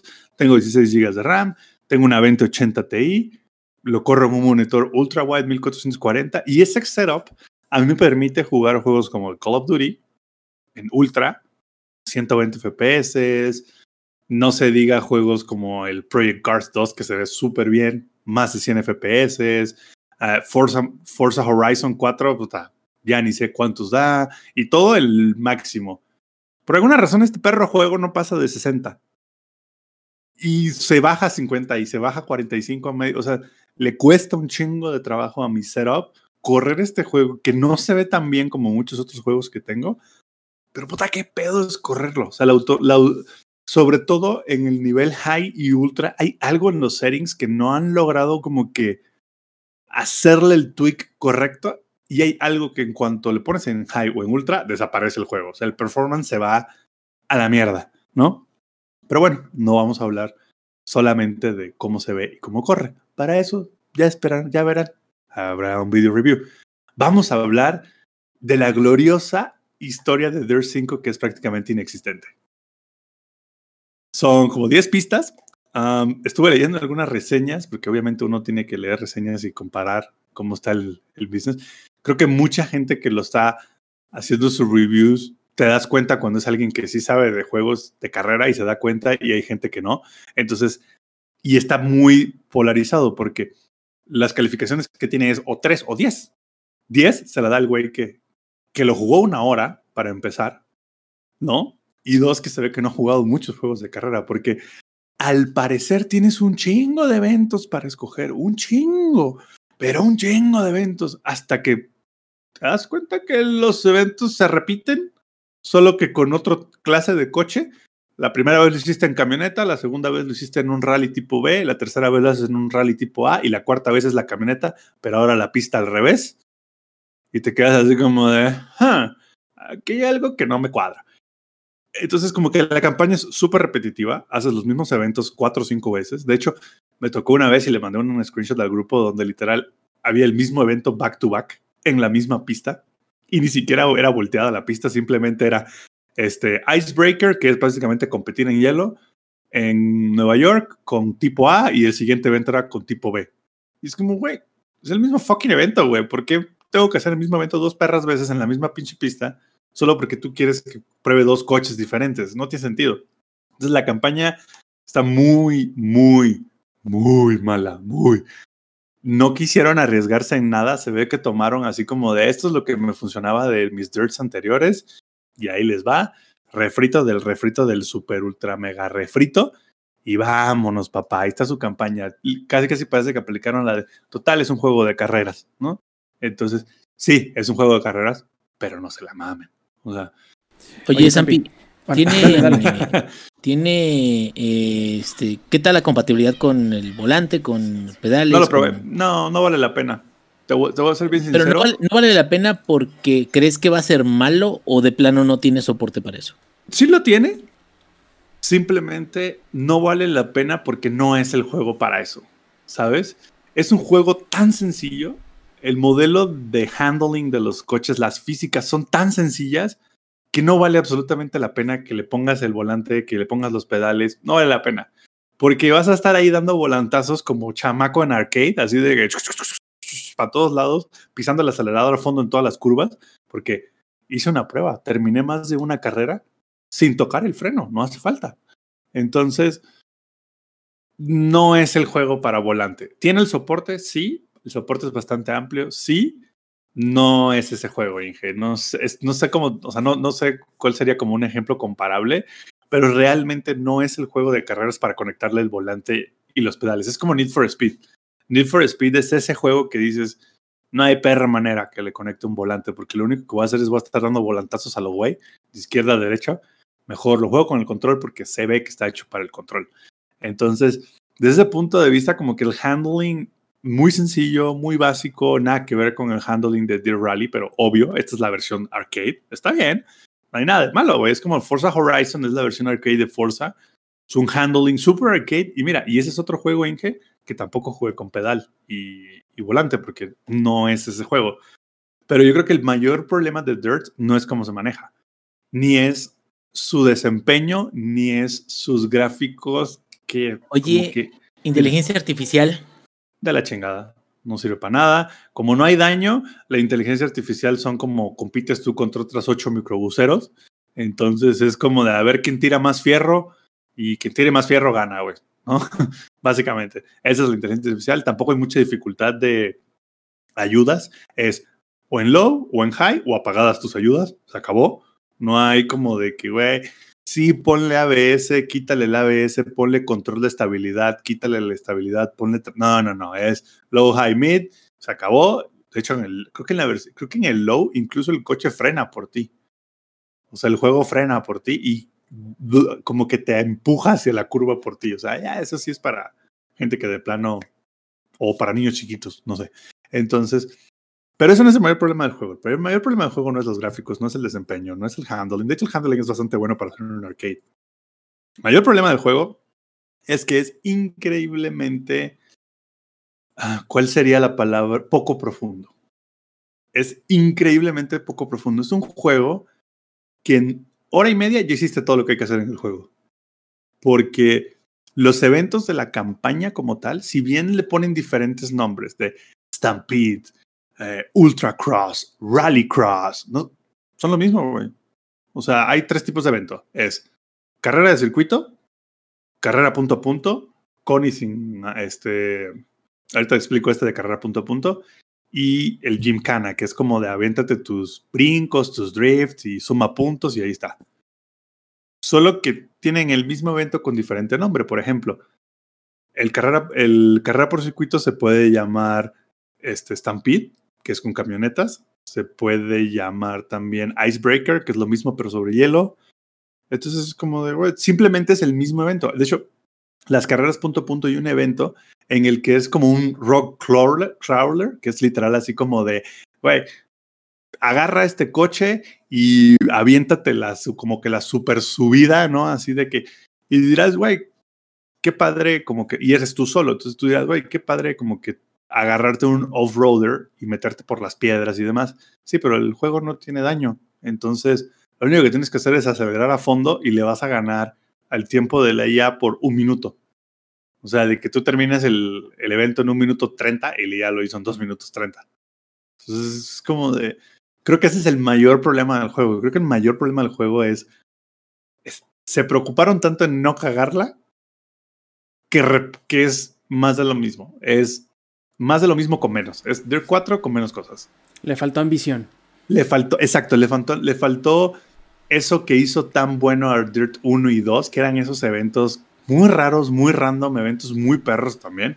Aquí todos los eventos están absolutamente fáciles y como pueden ver en pantalla, me caga ese modo de juego que se llama Icebreaker, porque es básicamente, lo vamos a hacer innecesariamente difícil porque la IA tiene tracción y tú no. Entonces, es como de tú, sí parece que estás manejando en el hielo. La IA, como pueden ver en el video, al parecer la IA no, no maneja en hielo, porque esos güeyes avanzan y avanzan en el hielo como si tuvieran toda la atracción del mundo. Pero al final del día es lo mismo, es un evento de carrera por vuelta. Entonces, la campaña, pésima, más de lo mismo. De hecho, la verdad dudo mucho que alguien la acabe. Y seguramente ya veremos en dos, tres meses que en Steam tú puedes ver quién ha completado como que los eh, achievements y obviamente hay achievements de... Pero pues, ¿qué desbloqueas más que el puro logro? O sea, ¿no desbloqueas algún modo ah, adicional? ¿No desbloqueas un carro especial, un skin, algo? No, no, no. Vas ganando dinero y puedes ir comprando los coches, pero te dan suficiente dinero para nunca preocuparte por el dinero. Vas desbloqueando patrocinadores que no sé para qué sirvan. Y es muy... La neta no te dan nada, te dan como que pinturas para el coche. Ok pero también al mismo tiempo tú puedes hacer tus pinturas, tus pinturas custom desde el momento uno, entonces como que tiene mucho sentido. Uh, algo que está, que puta, le hicieron bombo y, y, y, tarola es que está este Troy Baker y no me acuerdo quién más son los narradores del juego. Hostia, uh, tío. Troy Baker, tío. Sirve para una chingada, güey. Joder, tío, que ya ha llegado Troy Baker a hacer las traducciones al español de España. Literal, es ruido de fondo. Termina la carrera y empieza a hablar el güey y me he dado cuenta que tienen las mismas líneas de diálogo, tienen como cinco o seis líneas de diálogo y evidentemente como hay 400 eventos, se repiten las líneas de diálogo. Y no importa si terminas en tercero, primero, segundo o en último lugar, te avientan la misma línea de diálogo. Yo lo vi y dije, ¿qué huevonería es esta? Ahora sí que ¿Para qué le pones un narrador que lo único que tira es ruido de fondo, que nadie le interesa lo que dice, que no le pones ni una perra atención porque no... Es como, no, no importa qué te diga el narrador, tú ya sabes qué es lo que tienes que hacer. Entra al evento, compite, dale tres vueltas al circuito, gana a los demás. ¿Para qué te molestas, güey, poniendo un narrador? ¿Para qué? Vean, ahí en el video, terminé en cuarto lugar a propósito, porque quería que vieran específicamente que terminó en cuarto lugar. Y el güey empieza a decir una sarta de pendejadas. Estás empezando a tener un perfil de maestro, estás pasando a todo el mundo, sigue así. Acabo de terminar en cuarto lugar, no seas mamón. no. Este cabrón es el que le da trofeos a los niños por participar. Entonces, no sé, y sigue hablando el güey, vean, o sea, ya tiene como 3, 30, 40 segundos que terminó la carrera y el güey sigue hablando y es como de, y habla de un podcast Tú ya cállate, ingenierillo. Sí, güey, ya habla así de que, y que si ya jugó Yakuza, y yo sí de, ¿No será familiar mío? Güey, yo creo que sí, se, me hace que sí sea apellido ingenierillo como tú. Entonces, güey, no puedo creer, güey, que hayan desperdiciado el tiempo grabando el voiceover. Porque es el Espera, ¿el ingenierillo se apellida ingenierillo? ¿No se llama ingenierillo? No, no, no, en este podcast se llama y se apellida ingenierillo. Sí, es correcto. Es, correcto muy importante. Entonces, es como de, güey, no puedo creer, güey, que hayan hecho ir estos dos cabrones a grabar ese voiceover. Digo, evidentemente les pagaron, pero se hubieran ahorrado la lana, güey. O sea, hubieran puesto a cualquier chango a hablar que iba a tener la misma relevancia. Y todavía no llegamos a lo peor del juego. Luego viene la parte online o la falta de online porque lo he intentado jugar cuatro veces en online y las cuatro veces he entrado a partidas con una o dos personas. Ah, y después de 100 metros de carrera, crashea al escritorio. Y that's it. ¿Por qué? No tengo idea de por qué crashé. ¿Por qué nada más encuentra 3, 4 personas? A lo mucho. En una carrera que se supone pueden ir hasta 20. Pues porque Codemasters decidió no hacerlo crossplay. Por razones, güey, porque no hay ninguna razón por la cual un juego de carreras no sea crossplay. Entonces, en pleno siglo XXI, en pleno año 2020, en el año del crossplay, Codemasters decidió no hacerlo. Entonces es un online súper chafa, güey, que se tarda un chingo en encontrar, cuando encuentra te crashea. Muy básico, como dices tú, Inge, no tienes realmente una razón por la cual competir. ¿Sabes? el juego no te impulsa, güey, a meterte al online y decir, ah, sí, ya soy el número uno, fíjate. No, güey, no te impulsa. Y luego te metes en otros temas que es como del playground, que es como una versión de tu arma tu pista y haz lo que quieras, pero no hay ninguna recompensa por competir en el playground. De hecho, me tocó dos playgrounds que no había manera de terminarlos, o sea, eran infinitos. La única manera de terminarlo era saliéndote del playground. Y lo peor es que esos dos playgrounds eran desarrollados por Codemasters. Entonces, como que siento que dijeron, güey, ¿qué nos funcionó de Dirs anteriores? Esto ponlo, pero no te arriesgues, no le pongas nada nuevo, quítale esto. No sé, la verdad es que no sé para quién hicieron el juego, porque ese es otro, otro tema. ¿Cuál es el. ¿Cuál es el, la audiencia de este juego? No es, no es nadie que le guste los simuladores, porque es una basura. No es nadie que disfrute de un buen juego arcade, porque no lo es. Es un juego de arcade mediocre. Y no es alguien que haya disfrutado Dirt 3 y 2 porque tampoco es tan bueno como esos juegos. Entonces, sí se siente que se enfocaron de repente tanto en hacerlo bueno para el Play 5 y Play y Xbox Series X que se olvidaron de todo lo demás. Y aventaron como que un producto ahí como que medio pues, al chingadazo, ¿no? Así de que ya aquí está, aquí está su Dirt 5 al chingadazo, justo a tiempo para las nuevas consolas. Sí, pero el juego no se ha terminado y se siente. De hecho, en uno de los gameplays que grabé, porque ya lo verán, estoy haciendo una carrera y de repente corto como que parte de la, de la pista y literalmente me quedo trabado en un poste y el coche empieza a brincar así y brinca por todo el mapa y sale volando al cielo porque me enredé en un poste, güey. Entonces, se ve que el juego no está completo, se ve que les faltó, siento yo que se enfocaron tanto en otros aspectos, se enfocaron tanto en que estuviera listo para la nueva generación que hicieron una jalada de juego, la verdad. Ni pierdan su tiempo ni su dinero.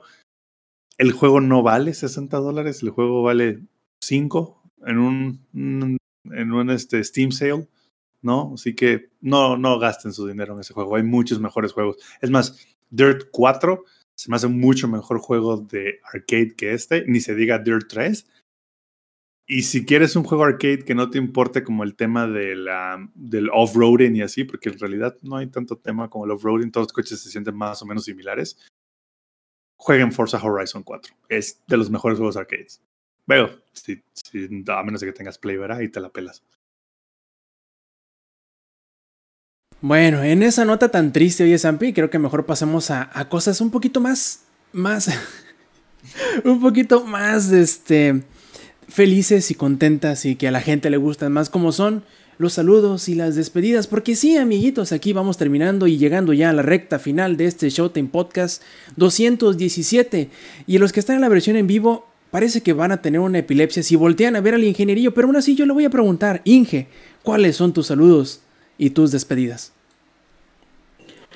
No, pues saludo a mis amados compañeros de Controles Podcast, al Nocivin, al Lobito Israel, que ya también lo tuvimos invitado en un, en un programita hace, hace algunas semanas, también a mi amiguísimo El Caguas y a toda la gente que nos está escuchando en este momento, a mi primo Lick Talore y a mi compadrito, gracias por haber eh, eh, siempre apoyarme cuando más lo necesito. Y gracias a todos ustedes. Eh, estamos aquí, ya saben, listos cada semana al pie del cañón para traerles lo mejor en cuanto a nuestras opiniones, que no valen nada, pero para nosotros sí valen, nuestras opiniones sobre estos temas que vemos semana con semana del mundo de los videojuegos. Así que eh, un abrazote a todos. Preguntan Sampi y David acá en el chat, ¿con una actualización se podría arreglar todo el desmadre de Dirt 5, por ejemplo, como No Man's Sky? Se podría arreglar la cuestión técnica del juego, ¿no? El desempeño, los gráficos y así. Pero de la campaña, güey, tendrían que rehacer el juego completo, ¿no? tendría que ser una expansión. Tendría, ajá, tendrían que rehacer todo el juego completo porque la campaña aparte es como el 70% del juego, más o menos. Entonces, la parte técnica sí, sí se puede arreglar el juego como tal, híjole, tendrían que hacer otro. Dirt 6, ahí les voy. Dirt 5.5 y pues bueno, a ver, saludos Lex. Eh, saludos para toda la banda que anduvo aquí en el chat y en la transmisión del día de hoy. Saludos para Han151, otro nivel, Strong Hype Necrodeck, Festomar Erizu, Raúl Ruiz, para Maku, para mi carnalita, para Joss eh, y para David Prestige, que nos hicieron preguntitas y anduvieron acá viendo nuestro desmadrito. Saludos a todos ustedes y a los que escuchen la versión grabada. Eh, vayan a darse una vuelta. Este, chequen en qué minuto les interesó algo de lo que dijimos y vayan a ver ese minuto a la versión eh, grabada, ya sea en Twitch o en YouTube. Perfectísimo. Muchas gracias, Don Stream. Y ahora, Zampi. Yo voy a mandar un par de saludos inusuales. Primero voy a saludar a las crías del Ingepa que se hicieron presentes en este podcast, ¿no? Ya nos, nos acompañaron. La marca de la casa, ya sabes. La marca de la casa, tener hijos como pobre. Entonces, entonces, saludos a la banda. Saludos a los Michis del Lex. Hoy no los escuché, pero saludos a los Michis del Lex. Hoy creo que, que ya les puso un poco más de atención al Lex. Saludos a mi señora que ya la vieron, por fin entró hoy. Nunca quería, nunca quiere entrar porque dice es que no quiero que me vean en la cámara. Y hoy entró y no sabía que estábamos grabando y todos pudimos verla. Sí, sí es real, señores. Sí. la chinga que te va a tocar al rato. Tenías la pinche no me dijiste, cabrón.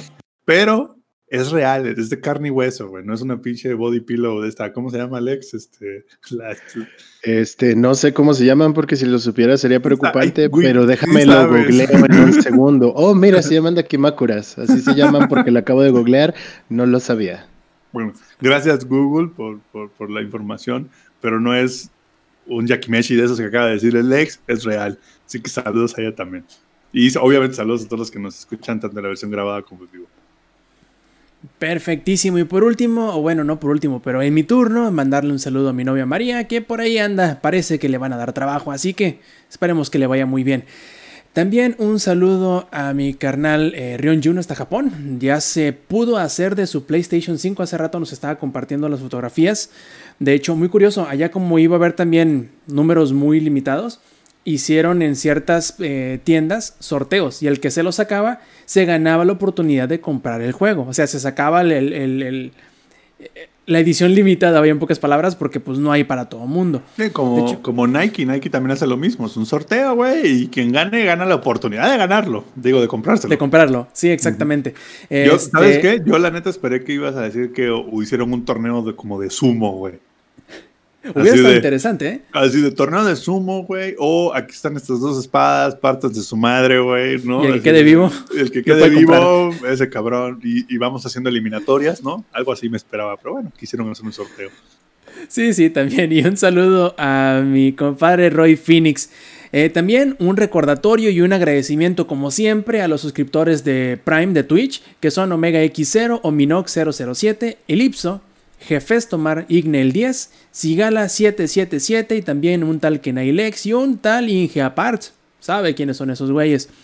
Por último, les recordamos antes de despedirnos que si quieren acompañarnos en la versión en vivo del Showtime Podcast todos los martes 8 y media de la noche por twitch.tv diagonal ahí nos podrán acompañar y nos podrán ver y escuchar también. Por último, también antes de irnos, recordarles que nos visiten en langaria.net y en todas las redes sociales donde nos puedan encontrar como Langaria y también en, en Twitter con podcast Showtime para que nos sigan con todos, todos, todos los detalles y los pormenores de este su Showtime Podcast. Recuerden también este, seguirnos a todos nosotros en Twitter por si quieren seguir nuestras puntadas y nuestros desmadres. También ahí si están en la versión en vivo, pónganle el signo de admiración Discord por si se quieren unir a nuestra comunidad ahí en Discord. Por último, y no por ello menos importante, les agradecemos a todos que nos hayan acompañado en este inusualmente largo Showtime Podcast, pero bueno, en fin, despidámonos. Muchas gracias de parte del Samper, de parte del Ingenierillo y del Ex. Yo fui Roberto Sainz o Rob Sainz en Twitter. Nos vemos la próxima semana. Stay metal. Langaria.net presentó.